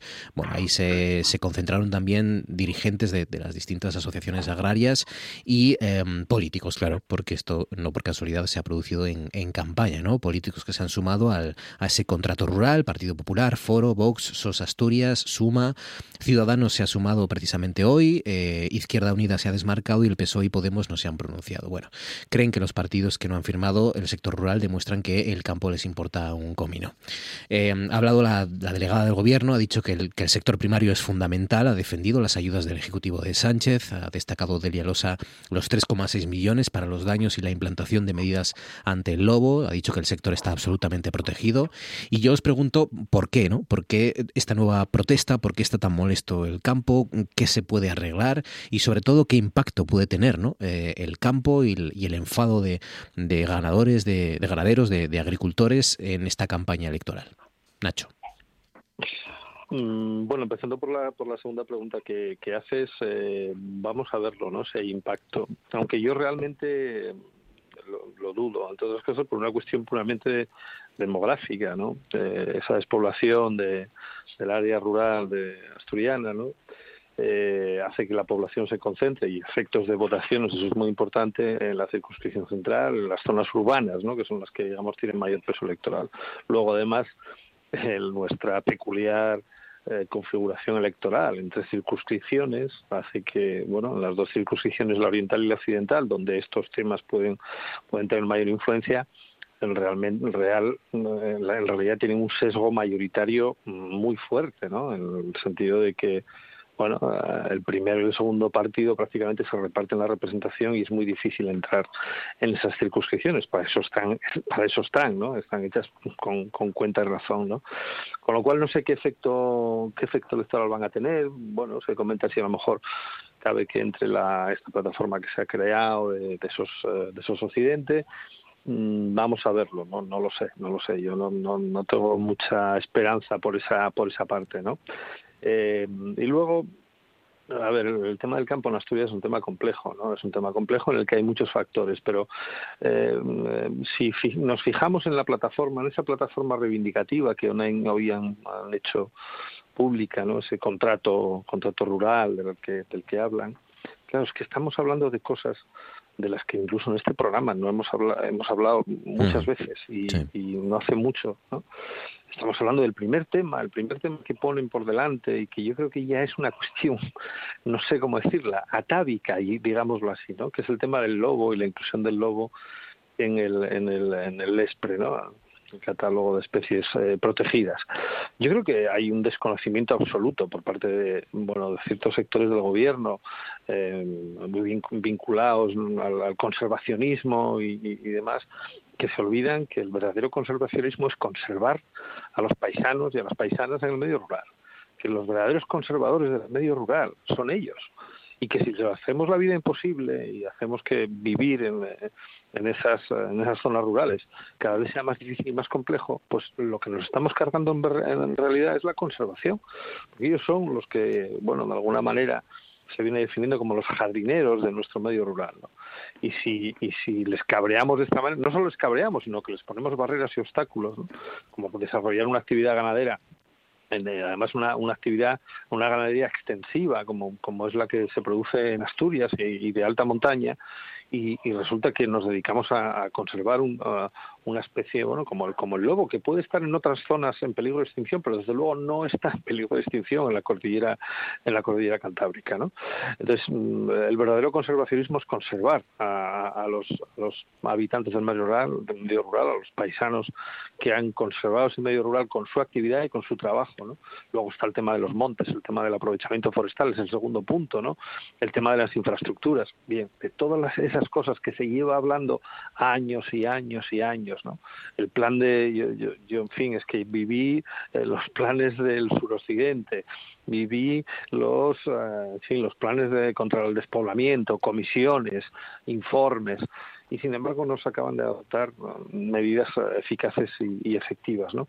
Y desde luego a mí me parece que el tema del el, el tema del, del lobo es un desenfoque absoluto el que hay por parte del gobierno. Hoy ha salido el presidente eh, el presidente del Principado, Barbón, diciendo que sí, que vale, que es un error. Pero claro, mm, al final esas manifestaciones lo único que reflejan es una impotencia, ¿no? Es una impotencia para defender los intereses del campo asturiano frente a ese gobierno que yo creo que está pensando en no sé qué eh, paraísos idílicos de montaña, no sé si en los Alpes o en algún sitio, pero desde luego desconocen absolutamente lo que es la vida en, las, en las zonas rurales asturianas. Leticia. Bueno, eh, yo eh, yo creo que desconocen lo que es la vida en las zonas rurales porque nuestro gobierno vive en la calle Serrano. Eh, coge eh, aviones privados para irse de vacaciones. Es decir, mm, no, no saben cómo es la vida rural. Y ojo, que no es lo mismo la vida rural en, en, en Castilla, por ejemplo, que la vida rural en Asturias. O sea, son eh, contextos totalmente diferentes. Eh, yo creo que estamos abandonando a- al medio rural asturiano. Nos, cargamos en su día eh, la minería, nos estamos cargando la ganadería, nos estamos cargando nuestra agricultura. Podríamos, porque tenemos un- una ganadería excepcional, y, nos la estamos cargando. Y yo creo que es porque, mm, no sé por qué no interesa, porque si, si nos cargamos eso, mm, lo vamos a, al final, ¿quién lo sufre? Es el consumidor final. Eh, porque estamos eh, eh, la- la- sacar una patata de la tierra cuesta 20 céntimos y compramos la patata en el, en el supermercado a, a 3 euros y no sabemos eh, ese margen dónde se queda, pero ¿quiénes lo sufren? El consumidor final y el agricultor. Eh, la ganadería, mm, los piensos son caros. Eh, mantener eh, mantener eh, una ganadería eh, cuesta mucho dinero. Eh, en alimentación, si tú no tienes dónde dejarlos pastar libremente en verano, lo mismo, dejarlos pastar libremente en verano en, en, un monte te cuesta unas tasas, quiero decir, cada vez está más caro mantener esta gente que vive de ello. No hablo de la gente que, que tiene ganado o tiene huerta para consumo personal, hablo de la gente que vive de ello, que realmente vive de ello, cada vez lo tiene más difícil y este gobierno no hace nada. Yo creo que desconoce, que desconoce el, pues, pues, pues el mundo, el mundo rural. Eh, Porque no, pues por lo que he dicho al principio, porque porque no no se han puesto unas catiuscas en su vida para, quiero decir, viven en la calle Serrano, viven en los mundos de Yupi. Fernando. A ver, yo estoy en parte con lo que, con lo que han comentado tanto Leticia como, como Ignacio. Con, con Ignacio dis- discrepo en el tema de las circunscripciones. Yo creo que en Asturias eh, las pocas opciones que tienen las dos salas, si no hubiese esas circuns- circunscripciones, se, se las hubiesen laminado totalmente, porque el peso de la población que está en la zona central haría que, que las, preocu- las preocupaciones que tienen no entrarían en el, en el debate político o no entrarían con la fuerza que tienen. Con lo cual, las, Fernando, circuns- ¿qué- las circunscripciones hoy por hoy son... ¿Qué efecto son hasta ahora? Eh, pues, Llevamos pues con- imagínate. llevamos con tres circunscripciones y estamos hablando del abandono de las zonas Ima- pues ima- rurales imagínate. y del occidente y del oriente. Y llevamos con imagínate. circunscripciones, con lo cual el efecto no, no, no lo veo. No, no, pero parte, es que ¿no? yo, yo creo que si no lo hubiese, si no lo hubiese sería mucho peor. No, no, ¿qué va? Eh, sí, es Esta- que- Estaría mucho peor. Yo no, no creo que, que el consejero de salud hubiese ido a inaugurar Navelgas si no estuviesen peleándose por un diputado eh, en la Junta entre el PSOE y el PP. Eh, al margen de eso, yo creo que la gente del campo está ya porque ya está harta. Llevan años y años y cada vez se les ponen más complicaciones, más regulaciones. Eh, ahora parece ser que quieren eh, eh, obligarles a que todos los trámites que hagan sean telemáticos, cuando no tienen, eh, no hay, no hay acceso a internet en toda Asturias y las zonas menos mm, rurales son de las menos favorecidas. Y entonces les están pidiendo, eh, tienen un, un- un plazo, creo que es este año o el que viene, para empezar a subir todo por internet. Entonces llega un momento en que la gente está harta y ahora es, estalla. Estalla, y esto que en Asturias hay elementos a favor, ¿no? Eh, la presencia de Central Lechera Asturiana hace que, por ejemplo, el precio de la leche se mantenga un poco mejor que en otras partes de la regi- de, de- de España. Pero claro, llega un momento en que, como te contaba Leticia, vivir y trabajar en el campo es muy duro, eh, tienen grandes inversiones y, y no ven no ven futuro. Y claro, la gente estalla por su forma de vida. Nacho, ibas a decir algo. No, eh, bueno, iba a decir, bueno, el tema de las circunscripciones para mí es un tema, en fin, muy eh, que sirve que sirve como, como trampantojo, ¿no? Y que es la trampa con la que se han manejado los dos grandes partidos a lo largo de, de 40 años en Asturias y ya vemos el efecto. El efecto es ninguno, literalmente. Pero bueno, no quiero, no quiero, eh, no quiero digamos, desperdigarme, ¿no?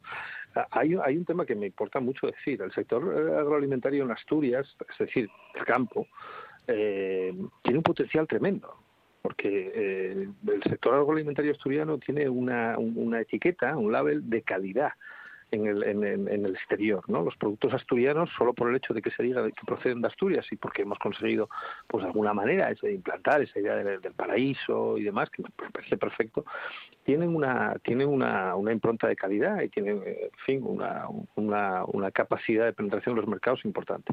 Pero tenemos un problema, tenemos un problema de estructura. Un, un- dato, simplemente, ¿no? El, el- el sector a nivel nacional, el, el- sector agroalimentario asturiano, genera el 1,5% del bueno, el valor añadido bruto, ¿no? El valor, digamos, de todos los productos agroalimentarios. El, el- el peso del sector agroalimentario asturiano es el 1,5%, 1.450 millones de euros, ¿vale? Pero es que es el cuarto más pequeño de España. Es el cuarto sector más pequeño de España entre todas las comunidades autónomas.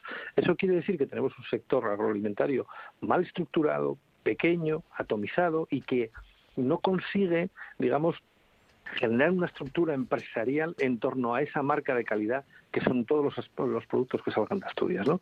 Y eso llevamos años sabiendo que es así. Entonces, claro, eh, cuando, cuando antes decía Leticia, es que sacar una patata cuesta tanto y luego llega al, al supermercado y está a 3 euros el kilo y tal. Claro, pero es que todas esas estructuras intermedias, que son las de la comercialización, las de la venta, en fin, las de, las de incorporan un tremendo valor añadido en las, en, la- en la- en las producciones agroalimentarias. Y Asturias lo tiene completamente abandonado. Decía Fernando, con mucha razón, que afortunadamente tenemos dos o tres grandes empresas, como puede ser Central Lechera, que nos ha permitido mantener el precio de la leche en unos niveles por encima de la media nacional, pero en el resto de sectores de los productos agroalimentarios no hay nada. Asturias eh, eh, exporta como productos agroalimentarios la, productos lácteos, huevos y miel. Eso es lo que es nuestra producción. La carne, por ejemplo, que tenemos unas razas autóctonas de enorme calidad. Sin embargo, tenemos una producción pequeñísima en proporción a lo que es la ternera, la ternera gallega, por ejemplo, ¿no? Como se vende en el resto de España, o la, o la, eh, en fin, la, la carne de la, avileña, ¿no? O, la carne de retinto que es andaluza, y lo ves en muchísimos mercados y muchos productos fuera de Asturias, y sin embargo tú sabes que tienes unas razas autóctonas buenísimas, pero que no consiguen acceder al mercado porque nos falta estructura. Y esto tenemos que mm, saber. Entonces, yo muchas veces cuando veo a los, a, lo- a los a la gente del campo, a los aldeanos, a los paisanos de la aldea manifestándose, tengo una tremenda sensación de impotencia, porque me apetecería decirles, si lo que estáis haciendo es de enorme calidad, si lo que producís es muy bueno, pero tienen que ayudaros, y tiene que ayudaros la administración, Así es. evidentemente, a generar eso que vosotros no podéis ofrecer, porque bastante hacéis con sacar adelante... Eh, ganado. rápidamente, Le- Leticia, una, una frase que tengo que cerrar, Leticia. La estructura Ya, perdón que me he extendido. No, tranquilo. Leticia. La, la estructura requiere inversión. Si no hay inversión, si no hay ayudas, no te puedes estructurar, no puedes eh, contratar, Hmm. no puedes invertir en, en maquinaria, no puedes invertir en, en nada. Pues veremos a ver qué, qué impacto tiene lo que ha sucedido hoy, esa tractorada y la presencia, la rabia ya de- del campo asturiano en estas elecciones y en esta campaña. Ignacio Prendes, Leticia Sierra, Fernando del Busto, muchas gracias compañeros, un abrazo como siempre y gracias de corazón a los tres. Abrazo fuerte. Gracias. Buenas noches, un abrazo. Buenas noches, hasta luego.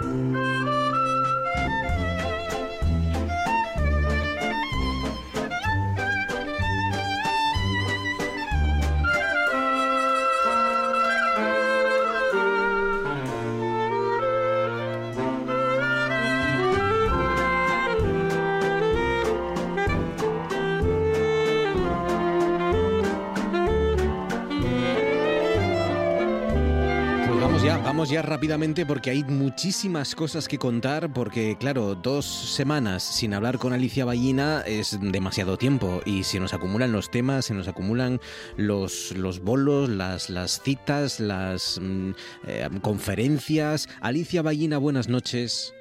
¿Qué tal? Buenas noches, ¿cómo estáis? Muy Marcos? bien, muy bien.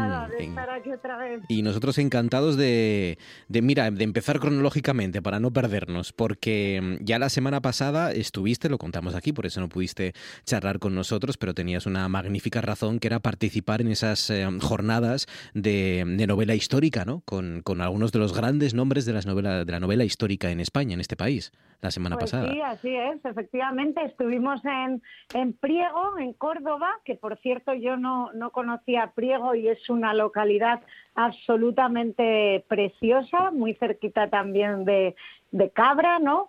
Y, un sitio realmente encantador y, y ahí estuvimos efectivamente acompañando a, a Santiago Posteguillo y, luego, bueno, pues en la jornada del día siguiente estaba José Calvo Pollato también, eh, gran amigo con su novela sobre la, la Primera República y, y a Jorge Molís, ¿no? Que también con el latido del mar, pues estupendo y bueno, y al gran Santiago como qué os voy a decir, ¿no? Con su Roma soy yo Claro. y yo con mi con mi hija del mar y dando paso también a unas pinceladas de la siguiente novela que si todo va bien pues saldrá publicada en, en el mes de noviembre también con Plaza y Janés.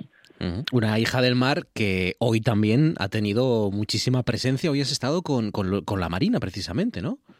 Pues sí, eh, hoy estamos aquí en, en Cartagena disfrutando además de, del patrón de la Infantería de Marina, de San Juan Nepomuceno, que bueno, la verdad que tiene una historia también increíble. Lo que pasa que se instituyó como patrón de, la Infantería de Marina pues a mediados del siglo XVIII, gracias al, al Marqués de la Victoria. Pero bueno, este era un, un santo de, de Bohemia que no tiene nada que ver en un principio con nosotros, ¿no?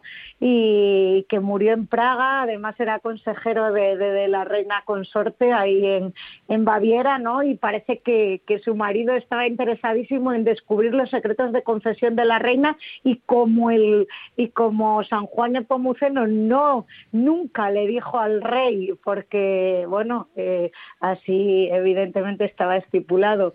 Eh, pues no podía decirle lo, la- bueno pues esos secretos de confesión pues lo, lo tiró al Moldava al río y, y luego se- el santo, bueno, pues se, se beatificó, se santificó y se convirtió en patrono de la infantería de marina, pero hoy hemos estado, bueno, pues con un aforo de 500 eh, jóvenes y, y no tan jóvenes, pues formándose en la Escuela Naval y en el Tercio de Armada, hablándoles de, de Hija del Mar, que también es la primera mujer infante de marina. Claro, claro. Qué orgullo, qué orgullo de tener, de contar con una, con una asturiana que está, pues eso, mm, paseándose por media España, hablando de novela, hablando de mujeres, reivindicando el papel de la mujer en la historia y, y qué orgullo también, por supuesto, tenerla aquí en Noche tras Noche. Se confirma de nuevo una vez más que los mejores están aquí en Noche tras Noche. Bueno. Eh, hoy nuestra Alicia Ballina en, eh, en Cartagena, presentando a toda la infantería de Marina, eh, esta hija del mar que, que tantas alegrías nos ha dado y que tantas alegrías te está dando a ti y que, y que van a poder seguir, ojo, y aquí ya anunciamos, porque mm, también está en toda España, pero también viene a la tierrina de vez en cuando y entonces hay que anunciarlo y celebrarlo como Dios manda, porque vas a estar aquí en Pola de Siero, ¿no? Este, este mismo mes, 25 y 26. Pues sí, me da muchísima alegría, además, porque qué mejor que, que ser profeta en, en tierra de uno, ¿no? Entonces, bueno, pues eh, gracias al, al ayuntamiento de, de, de La Pola, ¿no? De Pola de Siero y, y gracias también a, la bueno a la Casa de Cultura y en el auditorio ahí vamos a celebrar las primeras jornadas de novela histórica que, que si todo va bien pues y, y, todos responden y hay interés pues eh, espero que, que puedan tener una continuidad en el tiempo no porque además vamos a traer a, grandes escritores y grandes plumas del panorama eh, pues literario actual en España, ¿no? Estará, como bien dices, el jueves 25 a las 8 de la tarde va a estar Luis Fueco. Luis Fueco, eh, bueno, yo creo que es, eh, vamos, abso- absolutamente un, un conocido y un genio de, la, de, la- de este tipo de novela, ¿no? Va a presentar la, la última que ha sacado ahora con Ediciones B, que es El tablero de la reina. Y es una novela interesantísima porque eh, nos sitúa en la Castilla de, de 1468 aproximadamente con una jovencísima Isabel, eh, la que será la futura reina católica. Eh, Alfonso de Trastámara muere en circunstancias sospechosas, Enrique IV se alza como rey y obliga a su hermanastra Isabel, eh, bueno, firmar la paz, porque es la única que puede oponerse un poco a sus planes, ¿no? Y además es muy interesante porque eh, habla de la evolución que sufre el ajedrez, y lo contará muy bien Luis en este momento histórico, y cómo la reina, esa pieza clave ahora mismo en el juego de la, del ajedrez, que antes no lo era, eh, anterior al siglo XV, la reina tenía un papel eh, defensivo, secundario en el tablero, pues eh, acaba convirtiéndose a través de la historia, bueno, fortuita de otros dos personajes, en, eh, bueno, pues en una pieza clave y eh, lo enlaza muy bien con, como os digo, con esas guerras en la corte de Isabel y cómo eh, ella, la reina católica, sabe moverse como una maestra en ese tablero que, que transforma, digamos, para siempre esa figura de la reina en el ajedrez, ¿no? Y luego estará, estará, si me permites, el viernes a las 7, Sí. estará también María Reig, que María Reig es, es fantástica, es una, una colega excelente también, al igual que Luis. Ella va a estar con, con la novela de los mil nombres de la libertad, que es de la editorial Suma, y ella nos va a trasladar al siglo XIX, o sea, vamos a tener siglo XV, vamos a tener siglo XIX con María y vamos a tener siglo XVIII conmigo, ¿no? Qué guapo.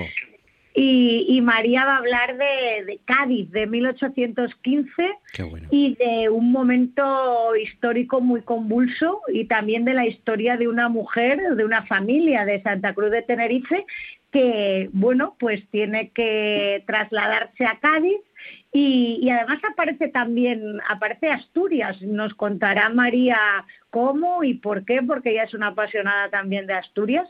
Y por supuesto el viernes después de María a las 8 empezaré yo y hablaremos también de Hija del Mar, hablaremos de todas las alegrías que me ha dado y que me está dando y hablaremos también de mi, de mi siguiente novela. Hablaremos, daremos unas pequeñísimas pinceladas hasta donde pueda, ¿no? Qué guapo. Pues, pues madre mía, vaya, vaya dos días, 25 y 26 de mayo en Pola de Siero, estas jornadas de novela histórica y vaya tres siglos y vaya tres protagonistas, nuestra Alicia Ballina, Luis Zueco y María Reig, para, para hablar de sus novelas y para hablar de historia y para hablar de historia además con, con, escritores, ¿no? No solo, no solo historiadores e investigadores que también, ¿no? Sino personas que además habéis sabido, pues eso, ponerle emoción, ponerle pasión y, a esas historias que, que habéis contado, ¿no? Con lo cual, pues es eh, tanto para aquellos que les guste la historia sin más, como aquellos que les guste la propia novela, pues son dos citas eh, imprescindibles en este. A en ver, este yo creo en general también, Marcos, que, que, que la novela histórica, o sea, histórico es el apellido, ¿verdad? O sea, la novela en primer lugar yo creo que tiene que entretener, Claro. tiene que tiene que divertir, ¿no? Y son novelas que estas que, que vamos a presentar son novelas muy ágiles, muy amenas, en las que además de ser novelas de aventuras y que entretienen y que divierten, pues son novelas yo creo que de las que se puede también aprender aprender cosas, ¿no? Es verdad que para aprender historia ya están los ensayos, entonces eh, la idea nuestra yo creo que es evidentemente utilizando escenarios eh, con todo el rigor histórico posible y utilizando incluso personajes también que existieron, en mi caso Ana María de Soto y Alama, ¿no? Esta primera mujer infante de Marina de la historia y estamos hablando de 1793, ¿no? Un momento convulsísimo donde España está perdiendo ya su, su fuerza como primera potencia marítima mundial, ¿no? Luego eh, se iba a producir la derrota de Trafalgar, estábamos asediados por los ingleses, esta mujer interviene en la defensa de Cádiz en 1797, eh, la, la derrota de Trafalgar iba a ser el principio del fin, ¿no? Luego la guerra de la independencia de la que habla, hablaba María en su, en su novela, ¿no? Esa ocupación napoleónica, ese exilio de Fernando VII. Y dentro de toda esta eh, amalgama de situaciones y de un contexto histórico realmente interesante, pues personajes, ¿no? Personajes reales como la reina católica, como Ana María de Soto o personajes y, y, que van apareciendo y se van colando en las historias, ¿no? Pero también otros personajes novelados, otros personajes que, bueno, que, que, que pueden convertirse en cualquier momento en, en, uno de nosotros, ¿no? Y que claro. tienen nuestros mismos miedos, nuestros mismos eh, anhelos y, y, nuestros mismos sueños y esperanzas, ¿no? Y yo creo que la, la novela histórica tiene también que, que emocionar, ¿no? Y a mí es lo que más me interesa también mucho muchas veces de los personajes, mm. esas aventuras y esas vivencias. Y el, y el mar, Alicia, porque, porque tú lo, lo consigues también ¿no? en Hija del Mar, porque eh, eh, estamos siempre, eh, parece, mirando hacia arriba, en nuestro caso, ¿no? A, a, a, a, los, a los autores ingleses fundamentalmente, con, con su historia no. naval, que es verdad, que la tienen, ¿no? Y, y seguramente la más importante de, del planeta, pero no, no demasiado detrás vamos los españoles, ¿no? Y, y, y ahí, pues, nos, nos hemos pasado al menos algunos, ¿no? La juventud leyendo a Patrick O'Brien o a Cecil Scott y, y, aquí en España quizás no hay esa tradición, ¿no? Que, que, a la que tú te has sumado un poco con Hija del Mar. También hay historias que contar del mar en España, ¿no? Muchísimas historias y yo creo que que, como bien decía el almirante don Julio Guillén Tato, del que se va a celebrar ahora un homenaje, porque don Julio fue director del Museo Naval de Madrid, ahora estoy pensando en él, durante más de 40 años hemos hecho un libro con la Subdirección General de Publicaciones del Ministerio de Defensa en homenaje a don Julio. Don Julio fue un precursor en el ámbito de los museos y de la museografía. Y decía don Julio que Europa aprendió a navegar en libros españoles.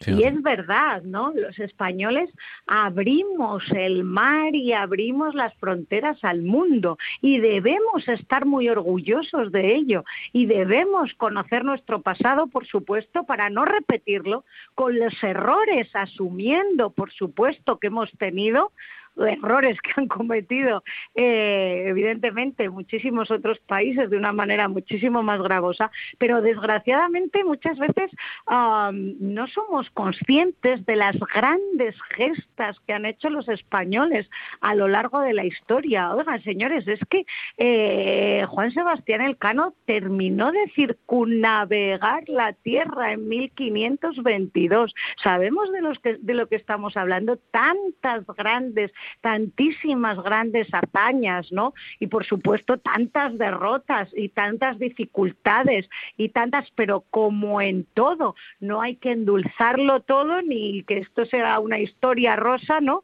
Pero tampoco una leyenda negra ni una historia negra, ¿no? Hay luces, hay sombras como en la vida de todo ser humano, con la, como en la historia de todas las naciones, ¿no?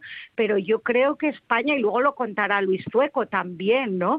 Y, y el papel tan importantísimo que España, que es absolutamente desconocido esto, y cómo lo ha traído Luis Zueco a la novela El tablero de la reina, cómo España ha sido pionera en el juego del ajedrez, y lo explicará muy bien Luis, y esto es absolutamente también único, ¿no? Y, y, em, y muy bien traído también en este tablero de la reina. Pero yo creo que que es una oportunidad única para conocer de primera mano todas estas historias, porque luego también esto supone un trabajo increíble de investigación, de lectura, de hasta que uno se pone a escribir han pasado muchos, muchos, muchos meses, incluso pu- pueden pasar hasta años, ¿no? Eh, hasta que uno se documenta, se forma, lee y obtiene información del tema o de los personajes que quiere reflejar en sus en sus historias, ¿no? Para hacerlos también cercanos a, a- a la gente, ¿no? Y que se identifiquen con ellos. O sea que, que yo creo que, que merece, merece mucho la pena y creo que es un género que, que está en alza y que y por el que debemos seguir trabajando con, con entusiasmo y con y con responsabilidad pero no olvidemos también que es novela verdad para conocer la historia de manera rigurosa ya están los historiadores que escriben Claro. ensayos Y, y- y que luego hay personajes, es verdad, y el de Amari- Ana María de Soto es uno, ¿no? Alicia, tú lo sabes perfectamente, Mm. que, que merece la pena eso, rellenar a lo mejor pequeñas lagunas, ¿no? Que, que no conocemos. Para eso está la imaginación, para eso está la novela, ¿no? Claro, y sobre todo, pues personajes, porque es verdad que, que hasta no hace mucho la historia, desgraciadamente, la escribieron los hombres, ¿no? Y, yo creo que es, es- un momento excepcional y único para rescatar eh, eh, personajes como Ana María de Soto y también, por supuesto, personajes, eh, personajes interesantísimos, masculinos, ¿no? Lo que pasa que efectivamente, pues ellos tuvieron más oportunidades en ese sentido, ¿no? Pero Ana María de Soto es, es una mujer excepcional, ¿no? En este sentido, una mujer que rompe con todas las reglas y que, y que decide alistarse haciéndose pasar por hombre hace casi 260 años en la infantería de Marina Española, cuando eso era absolutamente impensable. Pensad que solo hace, yo creo que es del 88, cuando las mujeres pueden acceder en igualdad de condiciones a las Fuerzas Armadas que los hombres. O sea, hace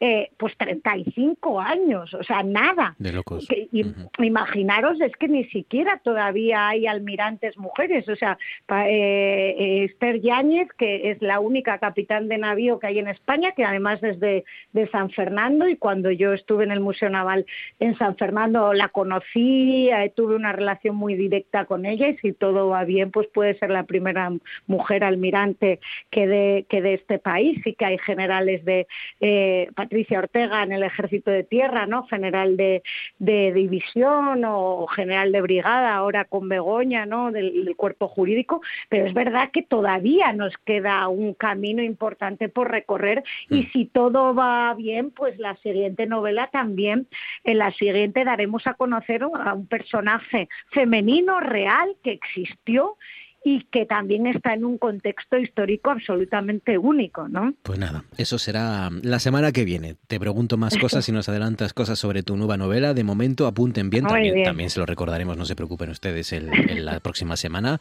25 y 26 de mayo, estas jornadas de novela histórica en Pola de Siro, con Luis Tueco, con María Reg y con nuestra Alicia Ballina y Ana María de Soto y su hija del mar y, y en la mejor historia y la mejor divulgación, como cada martes aquí comprueban los oyentes de Noche tras Noche.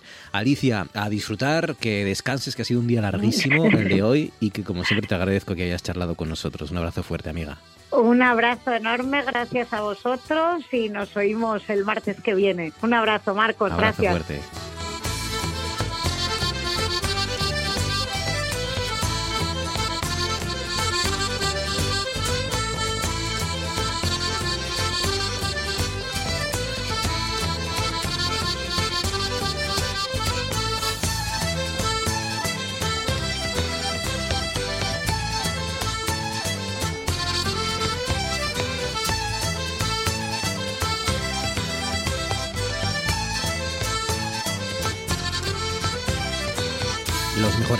Noche tras noche porque sobre todo los mejores son ustedes que nos acompañan y nos soportan cada noche. Así que de nuevo gracias por acompañarnos, gracias por su confianza, disfruten de la radio que continúa esta que la nuestra y que nosotros volvemos a partir de las 9 mañana. Les espero programa especial, recuerden mañana previa a ese debate que les vamos a ofrecer en el RTPA sobre los candidatos con los candidatos a la presidencia del Principado. Eso será mañana, disfruten hasta entonces, gracias y hasta mañana.